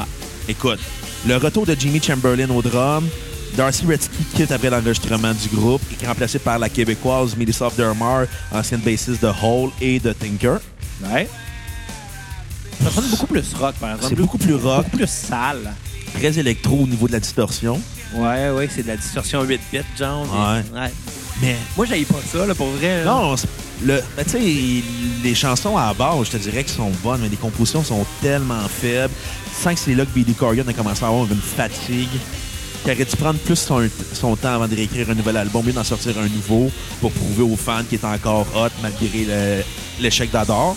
Puis en passant, Machina était supposé être un album double, Ouais. mais que la compagnie de disques a refusé de faire. Fait qu'ils ont dit fuck you, on va le faire pareil. Non, non, non, ils ont décidé de sortir un album simple. Après, les Smashing Pumpkins ont quitté la compagnie de disques. Ils ont sorti l'album Machina 2 à partir de Napster Napster qui était l'ancêtre de Casa, et de LimeWire, de Morpheus de toute ce gang et de Spotify. Ben, d'une certaine façon, oui. Euh, bon, c'est sûr que Spotify paye pour les doigts, contrairement à Napster. là. Mais tu s'entend, si t'as pas de Napster, il y aurait jamais de Spotify. Il y a eu énormément de controverses sur Napster. euh, mais on va se le dire, c'était vraiment plus une controverse poussée par les labels. Puis par des artistes. Ouais, mais donne un exemple. Metallica, là, qui est l'exemple flagrant des groupes qui sont battus contre Napster. Ouais. Tu sais, ça se peut-tu qu'ils soient rendus où ils sont en ce moment juste parce que les labels les ont poussés parce qu'ils ont, ils ont, ils ont aidés dans cette guerre-là contre, contre Napster? Ça se peut-tu qu'il y ait une passe, pas nécessairement de cash, mais ça se peut-tu que Metallica soit fait dire genre, ouais, tu veux devenir big, ben, tu comme nous autres, puis tu vas devenir big. Ouais, mais tu es rendu là, parler de Napster en 2017, c'est pas très pertinent. Ben, c'est pertinent parce que justement, ça l'a fait d'une certaine façon Oh ouais, je- avancer le milieu de la musique. ça l'a ça l'a obligé à se déniaiser. Là. Exactement, puis ça fait que des groupes comme eux ont fait ce move-là de publier ça seulement sur Napster, mais il y a d'autres groupes qui ont Mais, fait ça. Là. mais c'est Machina 2 qui est sorti sur Napster, mais Machina 1 Oh, oui. de Machine of God, il n'est pas sorti sur Napster, il est sorti sur Virgin, qui était le dernier album en passant des Smashing Pumpkins sur Virgin. Ouais. Euh, c'est encore Flute qui est à la réalisation. C'est un, album qui est très lourd à écouter parce que les sons sont très fuzzés, très électro. Mais on sent pas que Billy Corgan était en forme quand il écrivait l'album. On sent qu'il était sur un pilote automatique, malheureusement.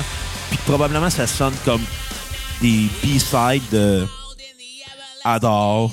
Qu'on sent pas qu'on on a un Billy Corgan qui est très, très à l'écoute de lui-même, qui est plus à l'écoute de son ego qu'autre chose. C'est là qu'on commence à sentir que le son du groupe change pour le pire.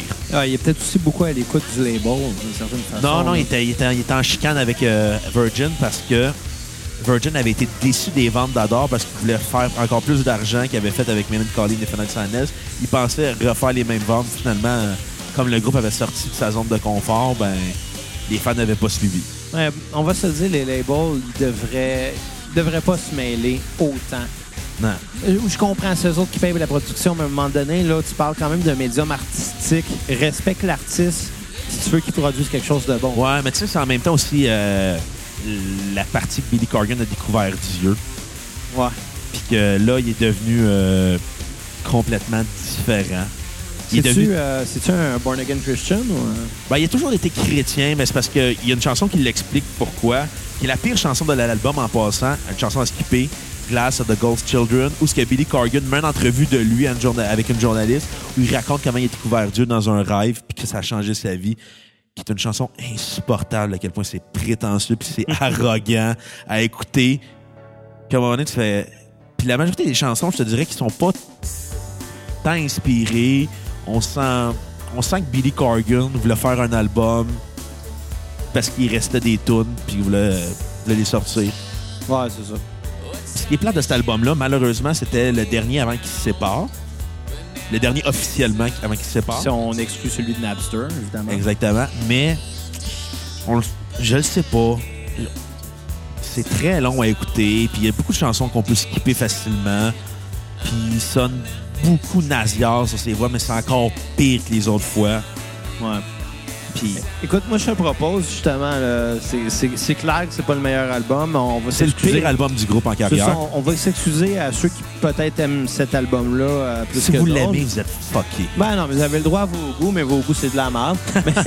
Non, là, c'est des farces. Oh non. Euh, ouais, OK, peut-être pas. Euh, moi, ce que je te propose, c'est que peut-être qu'on passe à un autre album. Ben, Euh, juste rendu- avant, je vais, je vais- on va donner la critique. Ouais. Moi, je vais y aller avec un, euh. un, un 4 sur 10 parce que je sens pas que c'était inspiré. Il y a des bonnes chansons, il y a des bonnes pièces comme The Everlasting Gaze, euh, Try, Try, Try qui joue en ce moment, Stand Inside Your Love, Heavy Metal Machine. Mais, sais, The Glass and the Ghost Children, qui est la pire chanson. La meilleure chanson en ce moment c'est de l'album, c'est Try, Try, Try. C'est très new wave, c'est très relax. Si l'album avait été de même tout le long, plutôt qu'être une espèce d'album rock avec un son de distorsion fait par ordinateur, j'aurais mieux apprécié ça qu'on fasse, mettons, un album électro-rock qu'un album qui se cherche beaucoup au niveau de la réalisation, au niveau du son. J'ai pas tant compris l'album, j'ai pas tant apprécié non plus, mais malgré les perles qu'il y a, eh, ça vaut pas la peine d'être écouté. Ouais, c'est ça. Écoute, moi, ce que je vais te dire, là, euh, ce que j'ai préféré, c'était les, euh, les Everlasting Gaze. Elle commence fort. Ça commence slow, ça commence, on l'a dit tantôt, un son, euh, une distorsion plus électronique, plus 8 bits. Puis moi, c'est ça qui m'a accroché. Ouais, mais Euh, le défaut, c'est que toutes les tunes sont de même. C'est ça, c'est... Il y a des groupes, des fois, qui devraient comprendre que si quelque chose est original et sonne bien, ben, faut pas nécessairement trop le répéter, Ouais. sinon ça devient inutile. Exactement. Tu sais, un exemple que j'aurais, que je pourrais donner, c'est Volbeat. T'entends une tonne de Volbeat, tu fais, ce gars-là, il a une voix de feu. Tu les as tout entendus après. Puis après ça, tu fais comme moi, mais crime, euh, il y a tout le temps la même production sur sa voix. À un moment donné, euh, je comprends qu'il chante bien, je comprends que ça euh, donne de quoi d'intéressant aux chansons, mais faites, faites-les pas toutes pareilles. puis Moi, j'ai écouté du Volbeat, j'ai fait comme crime. C'est tout écrit de la même façon en C'est plus. tout, c'est toute la même affaire. C'est peut-être le bon exemple pour, pour cette production d'album-là là, qu'on écoute en ce moment. Fait que Everlasting Gaze, j'ai bien aimé ça. Ce serait ma tune sur repeat. Puis pour, euh, pour, pour, euh, la note globale, ben, je, je vais lui donner la moyenne de 5. Je pense que ça a quand même un certain respect de le faire comme ça. Euh, puis je, je veux pas m'en aller dans la méchanceté non plus parce que ça reste quand même du easy listening. Ouais. Ça s'écoute bien pour les gens qui sont peut-être pas nécessairement des fans finis. Ouais.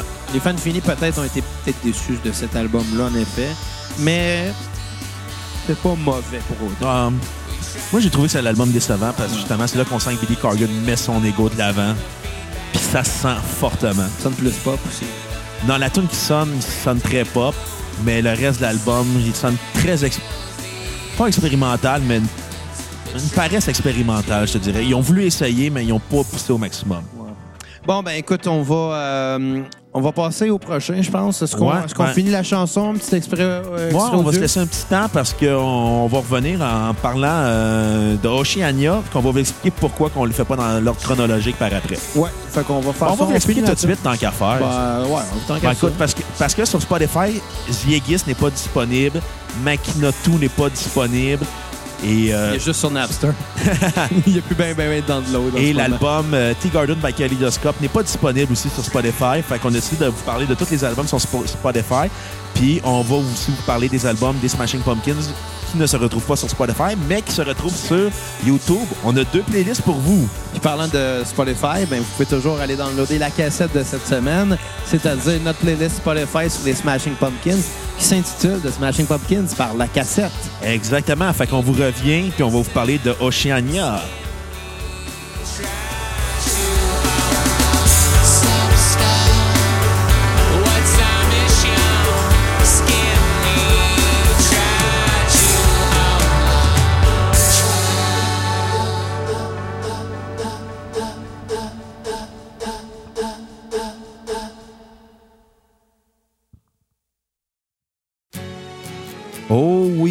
Sommes de retour, mes cocos. Et on va vous parler de OC Oceania, sorti en 2012. De Osheaga. Non, mais tu ris, mais parlant de Chiaga, Smashing Pumpkins ont été tête d'affiche de la deuxième année de Chiaga. C'était à quelle année, ça? 2007? OK.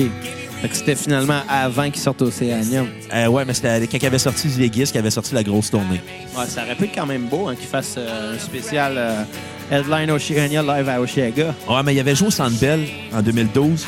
Puis j'ai pas manqué un grand show parce qu'ils ont joué Oceania au complet, qui est pas un, très, un excellent album. Puis Ils ont joué des classiques, mais ça a l'air que c'était pas très bon comme show. Mais, mais, ouais, mais tu sais, des fois, là, t'as beau dire que c'est un- c'est une tournée promotionnelle d'un album moins bon. Toujours un petit plaisir d'aller voir un band que t'aimes Ouais, même live, quand ils faisaient le classique, c'était pas très bon non plus. Ah non? Non, j'avais entendu les critiques, j'avais des critiques, c'était un show qui était décevant. T'as pas tête ou... On ne sait pas qu'ils sont pas c'est- Je pense que le Sandbell était comme à 5000 places. Il n'y avait pas d'ambiance, il n'y avait pas d'atmosphère. Aïe, aïe, ouais. Puis ouais, le setlist des tunes n'était pas très bon non plus. C'est sûr qu'un show Sandbell, pour être honnête, c'est rare que c'est si hot que ça. Bon, mais au moins, avec la place Belle qui va ouvrir à Laval, des shows à 5000 places, Mais ça va tu sais, bien se prendre. On va se le dire, les meilleures places pour aller voir des shows de rock. Métropolis, Métropolis, Soda, exactement. Club Soda aussi.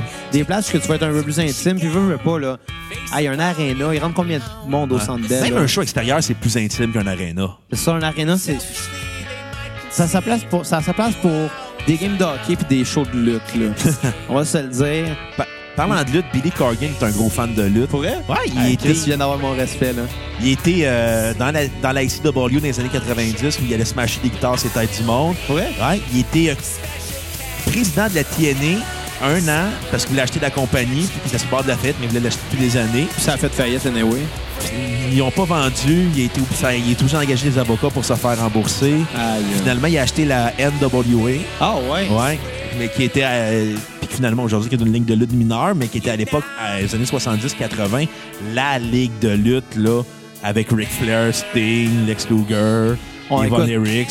On va clairement faire mention de Billy Corgan dans notre spécial lutte, qu'on va faire éventuellement, probablement des alentours de WrestleMania. Là.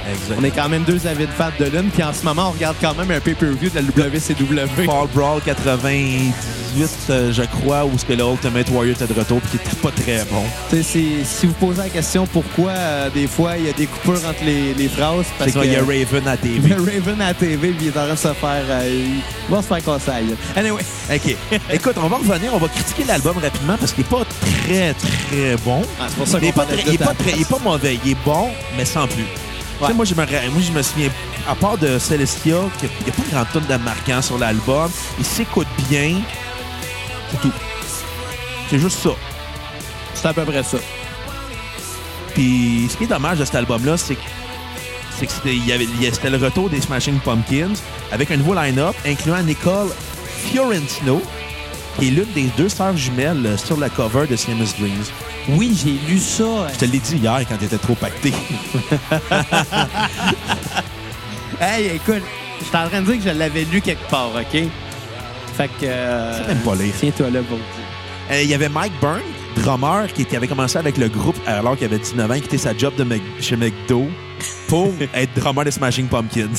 Quand même assez cool. Honnêtement, il a bien fait parce que moi dire une affaire, moi j'ai été très déçu du McDo aujourd'hui.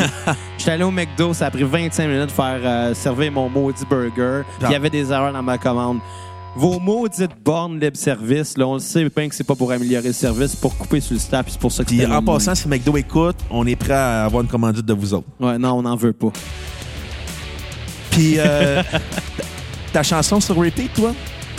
Euh, écoute, c'est difficile à dire. C'est, c'est pas aussi. euh, C'est pas aussi marquant comme album que les autres. puis Ouais. Tu peux faire... euh, tu sais, c'est plate que ce soit un album de retour. C'est plate que ce soit un album que probablement que les fans attendaient. Parce que les fans ont, ont clairement été déçus de la séparation du groupe avant ça. ouais. Là, se ramasser à attendre un nouvel album, dire, hey, j'espère que ça va être bon, finalement avoir euh, des codes un peu décevants. Et comme moi, quand j'ai vu écouté l'album en 2012, je l'avais écouté, j'ai fait ah, non, pourquoi?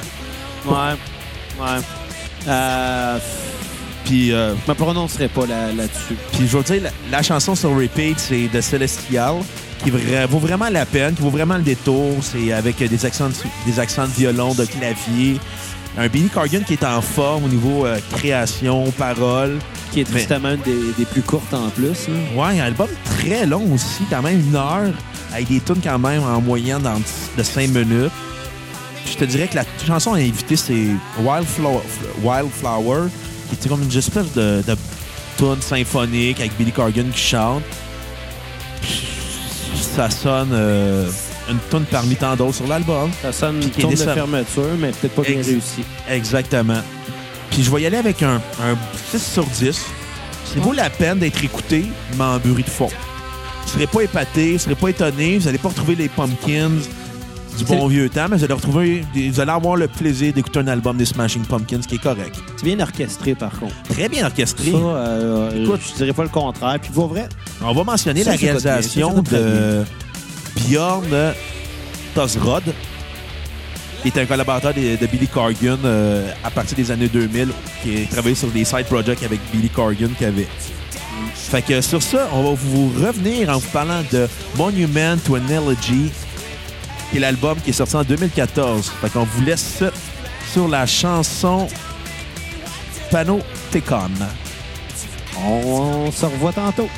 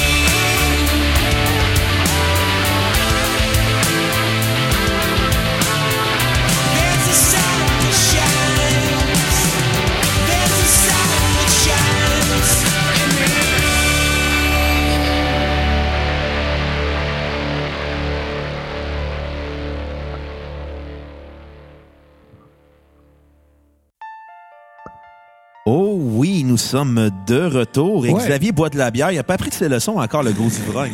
Qu'est-ce que tu bois? Euh, de la grolche.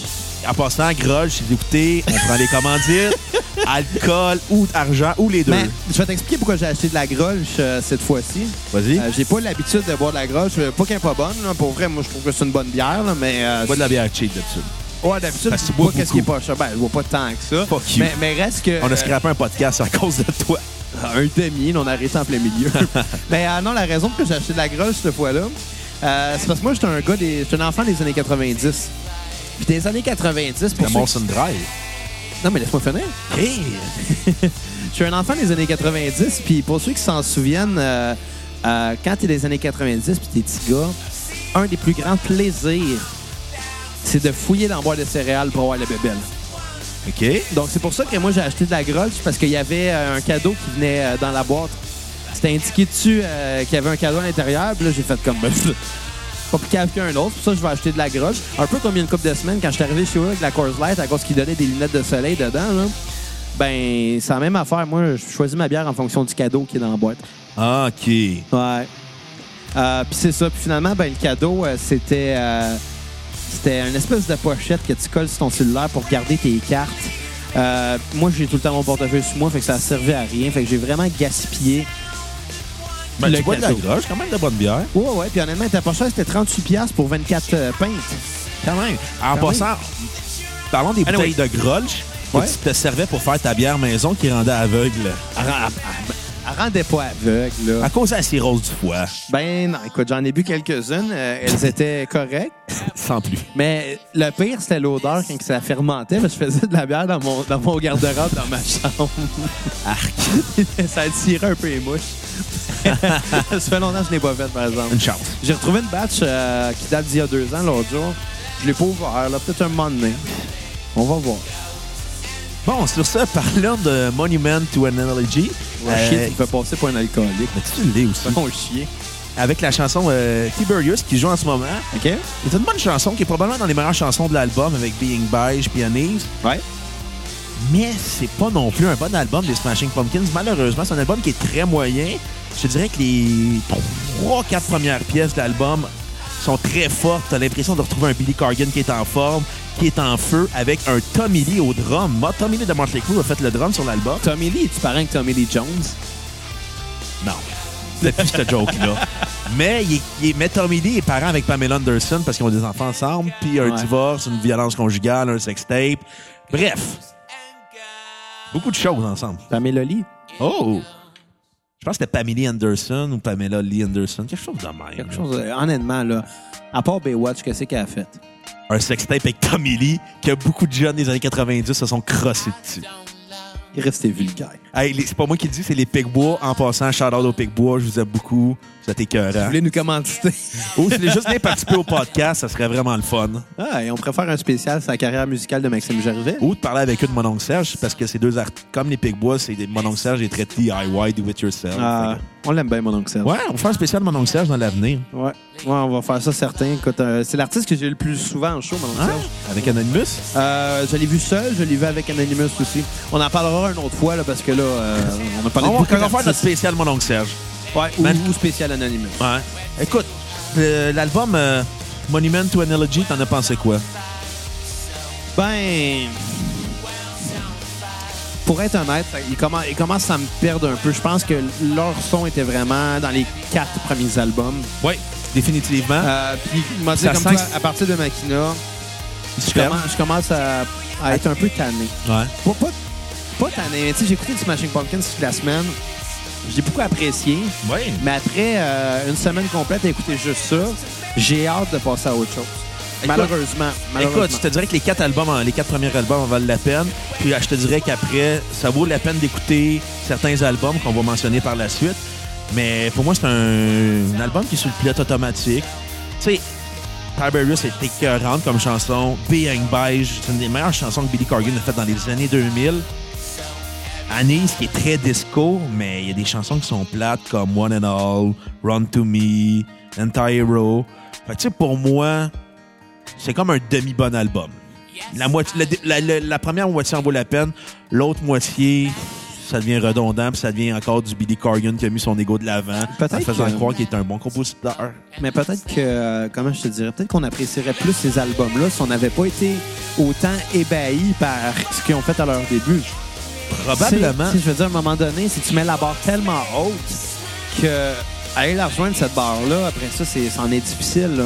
Puis c'est pour ça que souvent, les artistes vont avoir leur déclin à un certain moment donné. Plus leur carrière va avancer, puis plus leurs albums vont finir par son- sonner réchauffés.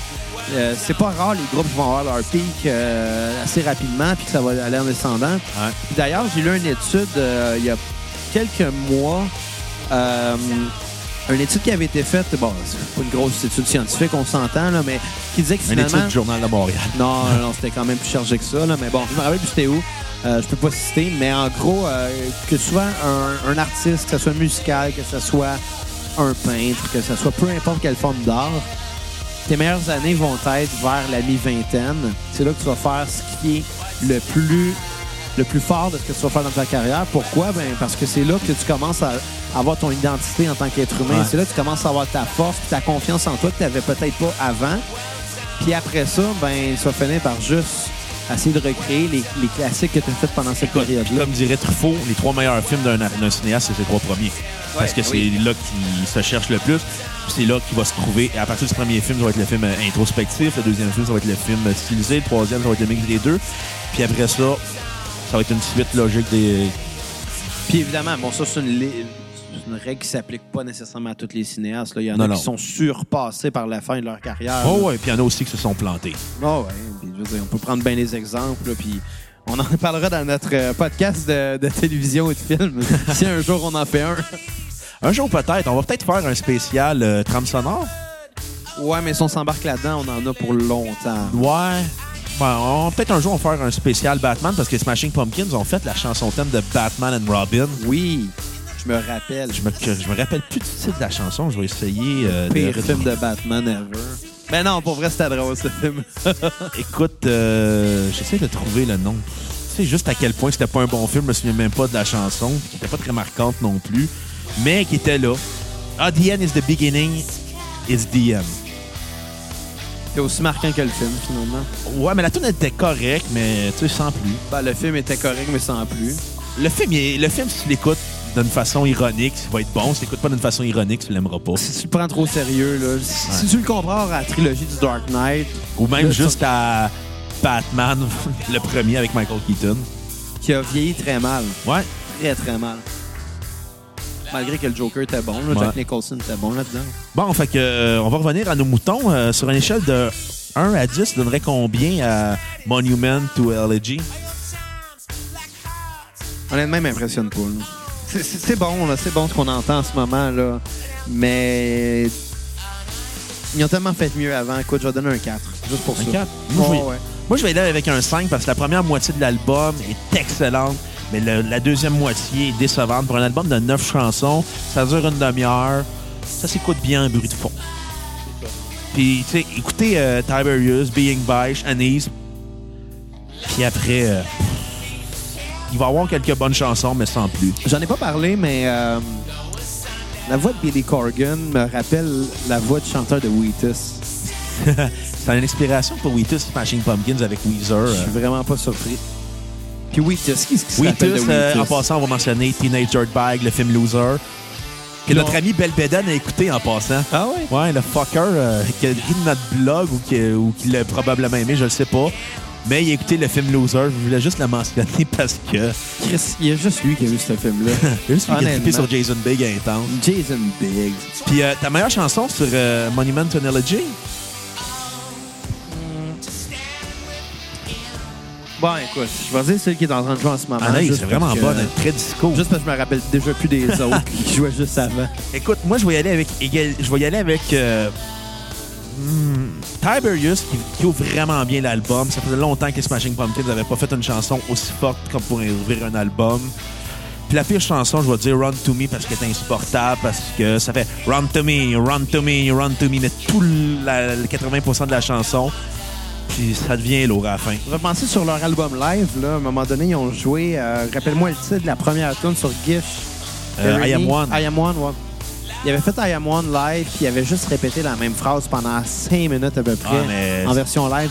Euh, C'était lourd. là. À un moment Ah, donné, moi, quand les bandes se mettent à faire ça, OK, je comprends que installer une groove avec un, un- un- avec un, un- et on crée un riff de bass, c'est intéressant dans une tune. Mais Là, bon. là, là, excusez le petit moment de silence, mais là, on est rendu à aller sur euh, notre playlist YouTube sur les Smashing Pumpkins. Fait qu'on va changer de plateforme. Exactement. On, Déplugue le fil. on s'excuse pour ce petit moment de silence. Raconte-nous ta semaine pendant ce temps Écoute, je vais vous raconter la- mon histoire sur les Smashing Pumpkins personnelle que j'ai eu à 15 ans, que j'ai essayé de me faire raser la tête à la lame parce que je tripais vraiment intense sur Billy Corgan.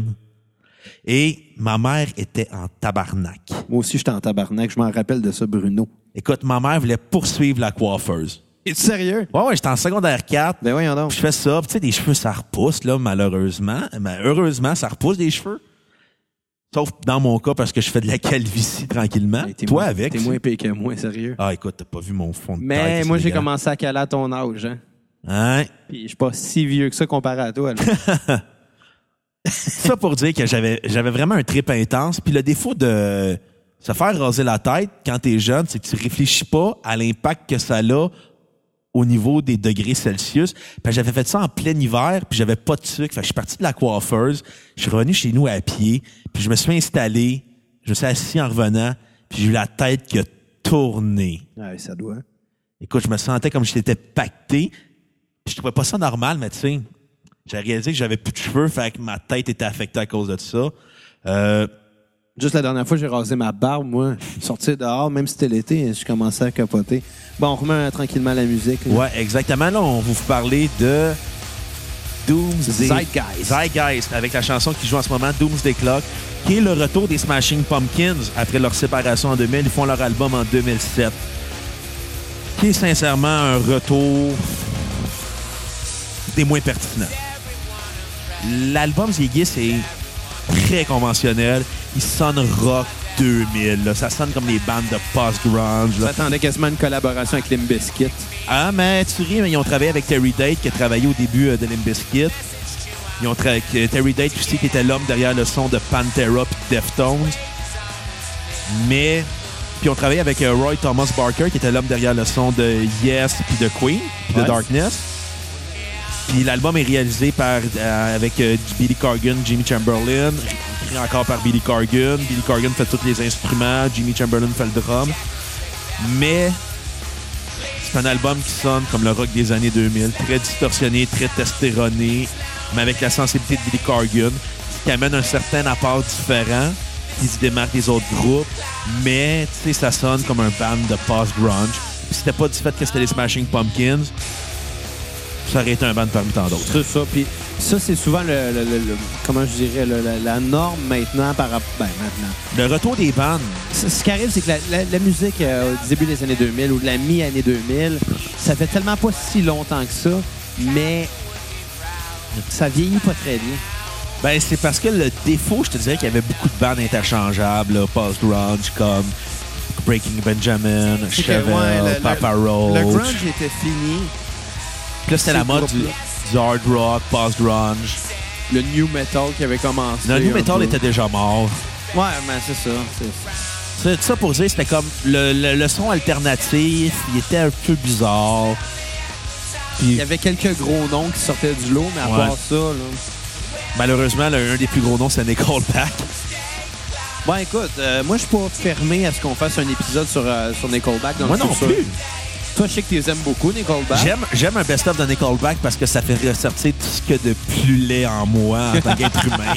C'est-à-dire mon côté redneck, habitant, désagréable, mm, de party canadien.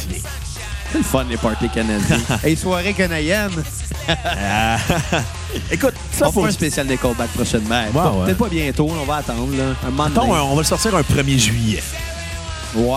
Ouais. Vous l'aurez appris ici le 1er juillet 2018. 2018, on la va- journée que le pot va être légal au Canada, on fait un spécial Nickelback gelé. Promis. Ah, je te dis. Écoute, j'ai pas grand-chose d'intéressant à dire sur ce vieilliste que j'ai quand même beaucoup écouté jeune parce que quand j'ai commencé à triper ces Smashing Pumpkins, c'est environ dans ces années-là. Ouais. Puis quand ils avaient sorti l'album, ben là, j'étais comme, wow, ça va être le groupe. Faut que, j'aille- que je découvre leurs, leurs albums. Ziggy sort. Je vais aller voir un show à Chiaga. Mais tu sais, adolescent, c'est un peu compliqué d'aller voir un show par Jean Drapeau quand t'as pas de char. Puis ça arrive sud, On peut s'en en parler. ça. campagne. Puis finalement, ça j'ai pas manqué un, un bon show parce qu'ils ont fait la majorité des tunes de Ziegis puis ils ont joué très peu de classiques. Fait que finalement, euh, leur meilleur choix, Smashing Pumpkins, c'est quand ils étaient au début des années 90. Ouais. C'est un peu comme Nirvana. Ouais, mais ça, c'est un autre question. J'aime ça, les malaises. Excusez tout le monde, là, mais... En même temps, les hits sont pas extraordinaires. Euh, Tarantula, qui est très répétitive. Euh, That's the way my love is, qui, qui sonne comme une version rock de Qui 1979. d'ailleurs euh, est une reprise de la tune de Foreigner, I Wanna Know What Love Is. Ta gueule. non, mais ça pour dire que l'album tombe à plat. Il y a quand même des bons moments comme Come on, let's go, Bring the light. Doomsday Clock qui avait joué avant. Mais tu sais, on sent, on sent que le band a fait un re- on sent que Billy Corgan a fait un retour parce que sa carrière solo avait pas marché, que Swan qui avait fait juste avant, juste après euh, la séparation des Smashing Pumpkins, juste avant sa carrière solo, ça avait pas marché comme il avait voulu. Fait qu'il retourne aux Smashing Pumpkins probablement parce que son euh, banquier a dit Hey, euh, ce serait le fun que tu un peu plus de millions. Et fait, ouais, écoute, t'as toujours pas remboursé tes REER, là. Écoute, j'ai plutôt l'impression que. Il a probablement qu'il a voulu reformer les Smashing Pumpkins juste pour pouvoir jouer des tunes des Smashing Pumpkins live, Ouais. mais aussi parce que c'était payant. Ben, veux, veux pas, tu mets le nom Smashing Pumpkins sur un CD, Ça va se vendre. et voilà. Premier disque en passant qui a été signé sur Warner, Ah, il est sorti à quelle année? 2007, 2007. que, où leur gros, ça a été leur gros, le gros pic euh, du band quand ils ont fait leur comeback au live, au live Hurt, Ouais. Qui était là en 2007. C'était comme un des bands qui closait à New York, qui était la ville principale de ce show-là. Permets-moi de te faire une... par- Ah oui, euh, Juste pour juste dans le fond terminer, c'est comme là qu'ils ont relancé euh, leur tournée, qu'ils ont relancé qu'ils allaient refaire des shows, des albums et tout le skit. Mais ça reste que c'était vraiment juste un comeback Ouais, pour faire un comeback pour l'argent là. Permets-moi de te faire une petite parenthèse. Là. 2007, il sort Zeitgeist. On voit sa pochette. euh, Zeitgeist qui veut dire fin du monde en allemand. ouais. Puis on, ben oui, on voit clairement sa pochette, là, la statue de la liberté, là, qui, qui, qui- a son bras dans les airs, la torche, mais qui est complètement inondée. Puis on Ouais. voit juste un océan à perte de vue. Euh, la même année, sortait un documentaire conspirationniste qui s'appelait Zeitgeist aussi. Ah, ça je savais pas. Je pensais trouver. conspirationniste pour écouter ça. non, mais qu'on peut trouver euh, sur Netflix, YouTube. Euh, puis moi, je me rappelle à cette époque-là, j'avais vu le documentaire, puis ça parle, entre autres, euh, de l'évolution des religions. puis Ça parle aussi de, de- de comment, bon, évidemment, c'est un documentaire conspirationniste. Ça parle de comment que tout ça a amené au, aux événements du 11 septembre 2001, puis que comme ça, ça mènerait à la fin du monde éventuel. Et Écoute, c'est recherché? ben écoute, c'est un documentaire euh, conspirationniste. Faut prendre ça avec un grain de sel. Mais euh, j'aimais la parenthèse de dire que c'est sorti à peu près la même année, puis qu'évidemment, parle de la fin du monde. Ouais. Ben écoute, euh, c'est peut-être une fin du monde en tant que fan de Smashing Pumpkins de dire que cette bande-là euh, sonne très générique. Malheureusement, il n'y a pas d'originalité. Il n'y a pas de composition très sentie. Comme je l'ai dit précédemment, hein, la contre-culture d'une génération devient la culture de la génération qui suit. Exactement. C'est un peu ça qui s'est passé. Mais c'est comparé à Machina and the, Machine, the Machine of God, c'est pas un album qui est, qui est- qui est qui est moins décevant, mais quand même décevant. Il y a quelques bonnes chansons dessus, mais ça reste que des tunes très plates aussi. Sans plus. Fait que sur 10, ta note, On va continuer dans les alentours du euh, 5, là, à peu près. Ah ouais? Regarde, moi, je vais y aller avec un 4.4. Pas assez bon pour avoir un 4.5, malgré les quelques bonnes chansons que tu mais des chansons qui sont insupportables. Je te dirais la chanson à écouter euh, sur repeat. Je te dirais euh, Doomsday Clock, parce que c'est comme Clock, ouais. parce qu'à cause l'introduction de drum qui part très fort. Puis euh, la pire chanson, je te dirais euh, Forgotten Country, pff, qui est pas vraiment pertinente avec son xylophone. Là. On a l'impression que c'est Billy Corgan veut rendre encore un hommage à Dieu. Là. Je dirais Billy Corgan se ramasse à sortir de la maternelle. Il dit Regarde, maman, je suis capable de jouer ça au xylophone. Puis ta pire chanson? oh, on va dire comme toi. Good. Ouais. Fait que euh, sur ça, on va vous parler de l'album Machina 2 de Friends Enemy of Modern Music. que, malheureusement, on s'excuse du petit clic qu'il va avoir euh, au niveau du son. On va skipper la toune. Ouais. C'est correct de même. Ouais, c'est pas très grave. Ah, ben, il y a une vidéo qui a été- qu'on peut pas mettre dessus. Eh ben. En tout cas, on va- pour les mêmes restrictions qu'on a eues sur YouTube. En tout cas, on va en parler, on va en parler vite parce qu'on a quand même parlé beaucoup de Makina. Makina 2 de Friends and Enemy of Modern Music, sorti en 2000 à la suite de la séparation du groupe. L'album est sorti sur Napster, qui comprend un album complet, 3 EP, avec un cover de James euh, Brown, Soul Ouais. Power. Qui Pour fait, moi- euh, ouais, Exactement. un peu weird. Ouais. Mais écoute, il y a quand même. euh, sur les EP, il se retrouve une version de Try Try Try puis de Heavy Metal Machine, comme une sorte de B-side. Mais. Pour moi, en ce moment, c'est le dernier album, le dernier bon album des Smashing Pumpkins. Qui est vraiment surprenant parce qu'on dirait qu'on a l'impression que le groupe avait trouvé sa direction au niveau de Makina puis qu'ils l'ont pas fait pour mille une raisons. Probablement parce que soit que l'ego de Billy Corgan était démesuré ou soit que la compagnie disques mettait trop de pression, whatever. Mais l'expérience d'une heure et demie qui se trouve sur YouTube en vaut la peine d'être écoutée parce que on dirait que Billy Corgan a eu du plaisir à avoir écrit ces chansons-là, a eu le plaisir de les jouer. Melissa Dermore participe à la base. En plus, on dirait que c'est plus senti, c'est plus euh, animal, c'est plus criard, c'est plus proche du son de au niveau de l'attitude de l'arrogance que Makina avait, que Makina 1 avait, qui était très prétentieux. On dirait qu'il est comme devenu modeste avec euh, cette version-là. J'ai dit, ouais, je vais commencer à prendre mon gaz égal. là. ben, écoute, écoute, je pense qu'on a fait le tour un peu. On peut donner nos notes puis passer au prochain, euh, prochain album. Pas que je veux euh, couper ça short, mais euh, faut pas oublier Ouais, que on frôle le deux heures de podcast. Puis euh, je doute que qu'il y ait bien du monde qui se rend jusque-là, même. Ben écoute, ce qu'on peut dire euh, de l'album, c'est qu'il vaut la peine d'être écouté. C'est probablement un des meilleurs albums des Smashing Pumpkins dans mon top 5 personnel. Ah ouais, à ce point-là. À ce point-là, ouais. Écoute, je vais y aller, euh, je vais y aller vite. Je vais y aller avec un 7.5 sur 10. Je trouve que l'expérience d'une heure et demie en vaut la peine, malgré que le fait, la- l'album à la fin tombe mort avec If, If There Is a God, le 2 Machina, Atom Bomb. La fin de l'album finit mal. Ça finit en queue de poisson, malheureusement, pour un album qui était très fort, qui l'expérience en vaut la peine. Il y a des tunes très weird, il y a des tunes très agressives. Qui était moi- probablement très attendu aussi, non? Ben, mais gars, je peux pas te dire dans l'époque du contexte des années 2000, j'étais pas là, j'étais pas là, j'étais- là en 2000, mais j'avais pas l'âge d'être là en 2000. Non. Mais C'était avant que tu te fasses raser les cheveux pour ressembler à Billy Corgan. ouais, j'avais 8 ans dans le temps. Ouais, écoute, je me suis déjà fait euh, pousser les cheveux, moi, pour avoir l'air des animaux, là, à l'époque. Ouais. là. David Desrosiers. Hey, fuck you.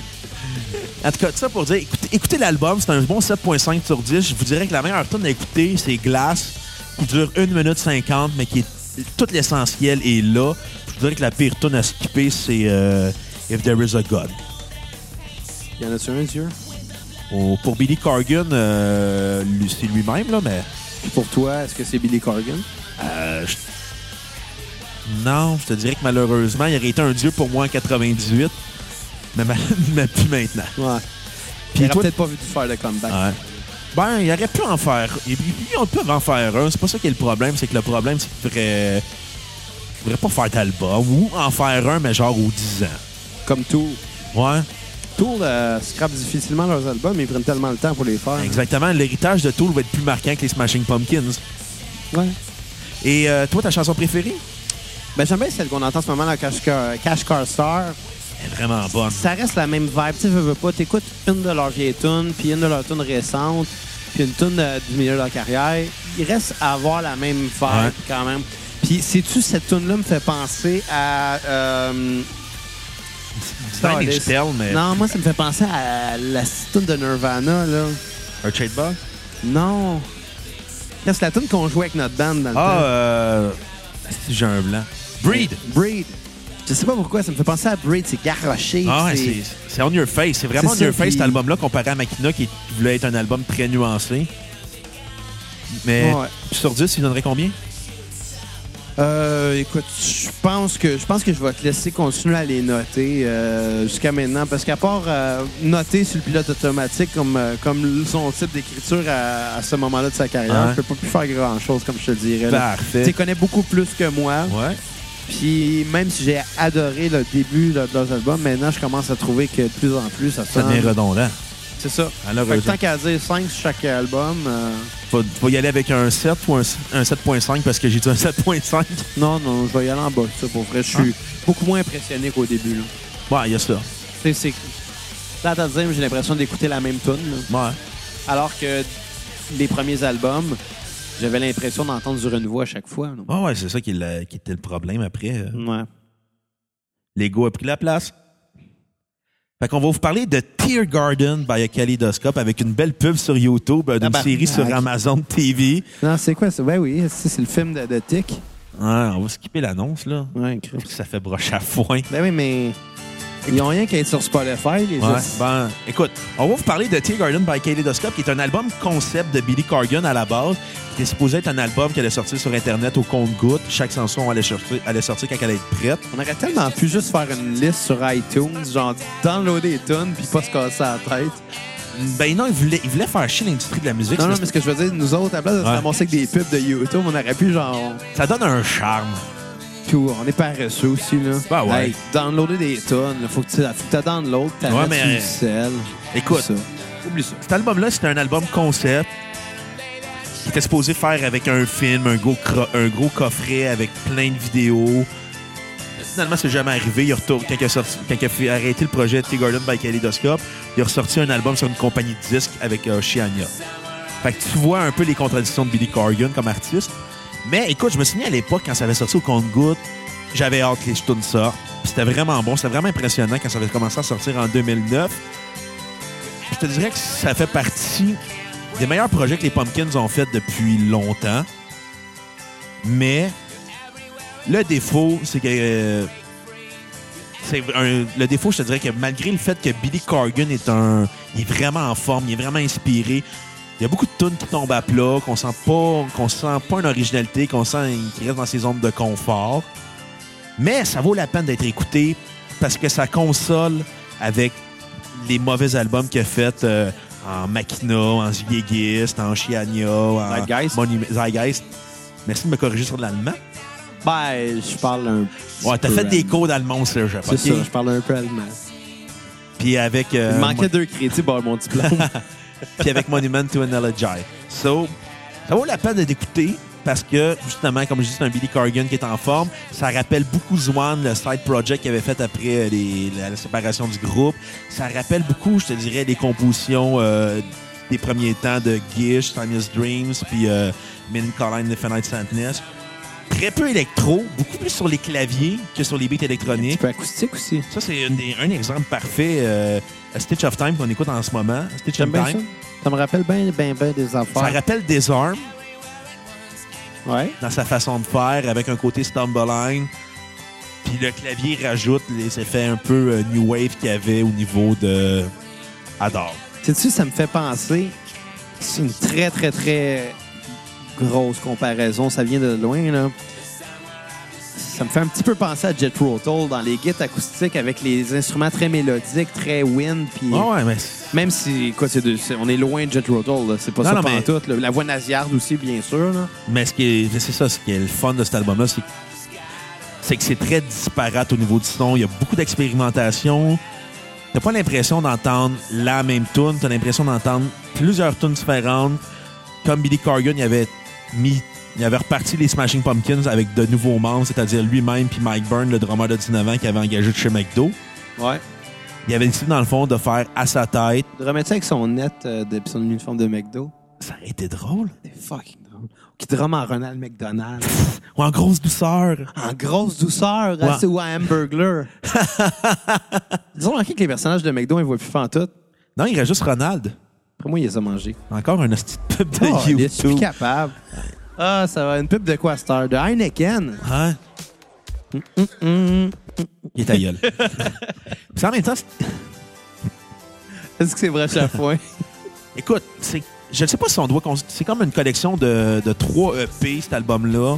Il y a des bonnes, il y a des bonnes chansons, il y en a des décevantes. Mais c'est le fun de retrouver juste un Billy Corgan heureux de faire des tunes. Ouais. Ça vaut, la, ça vaut vraiment la peine d'être écouté. Écoute, moi, je vais y aller avec un bon 7 sur 10.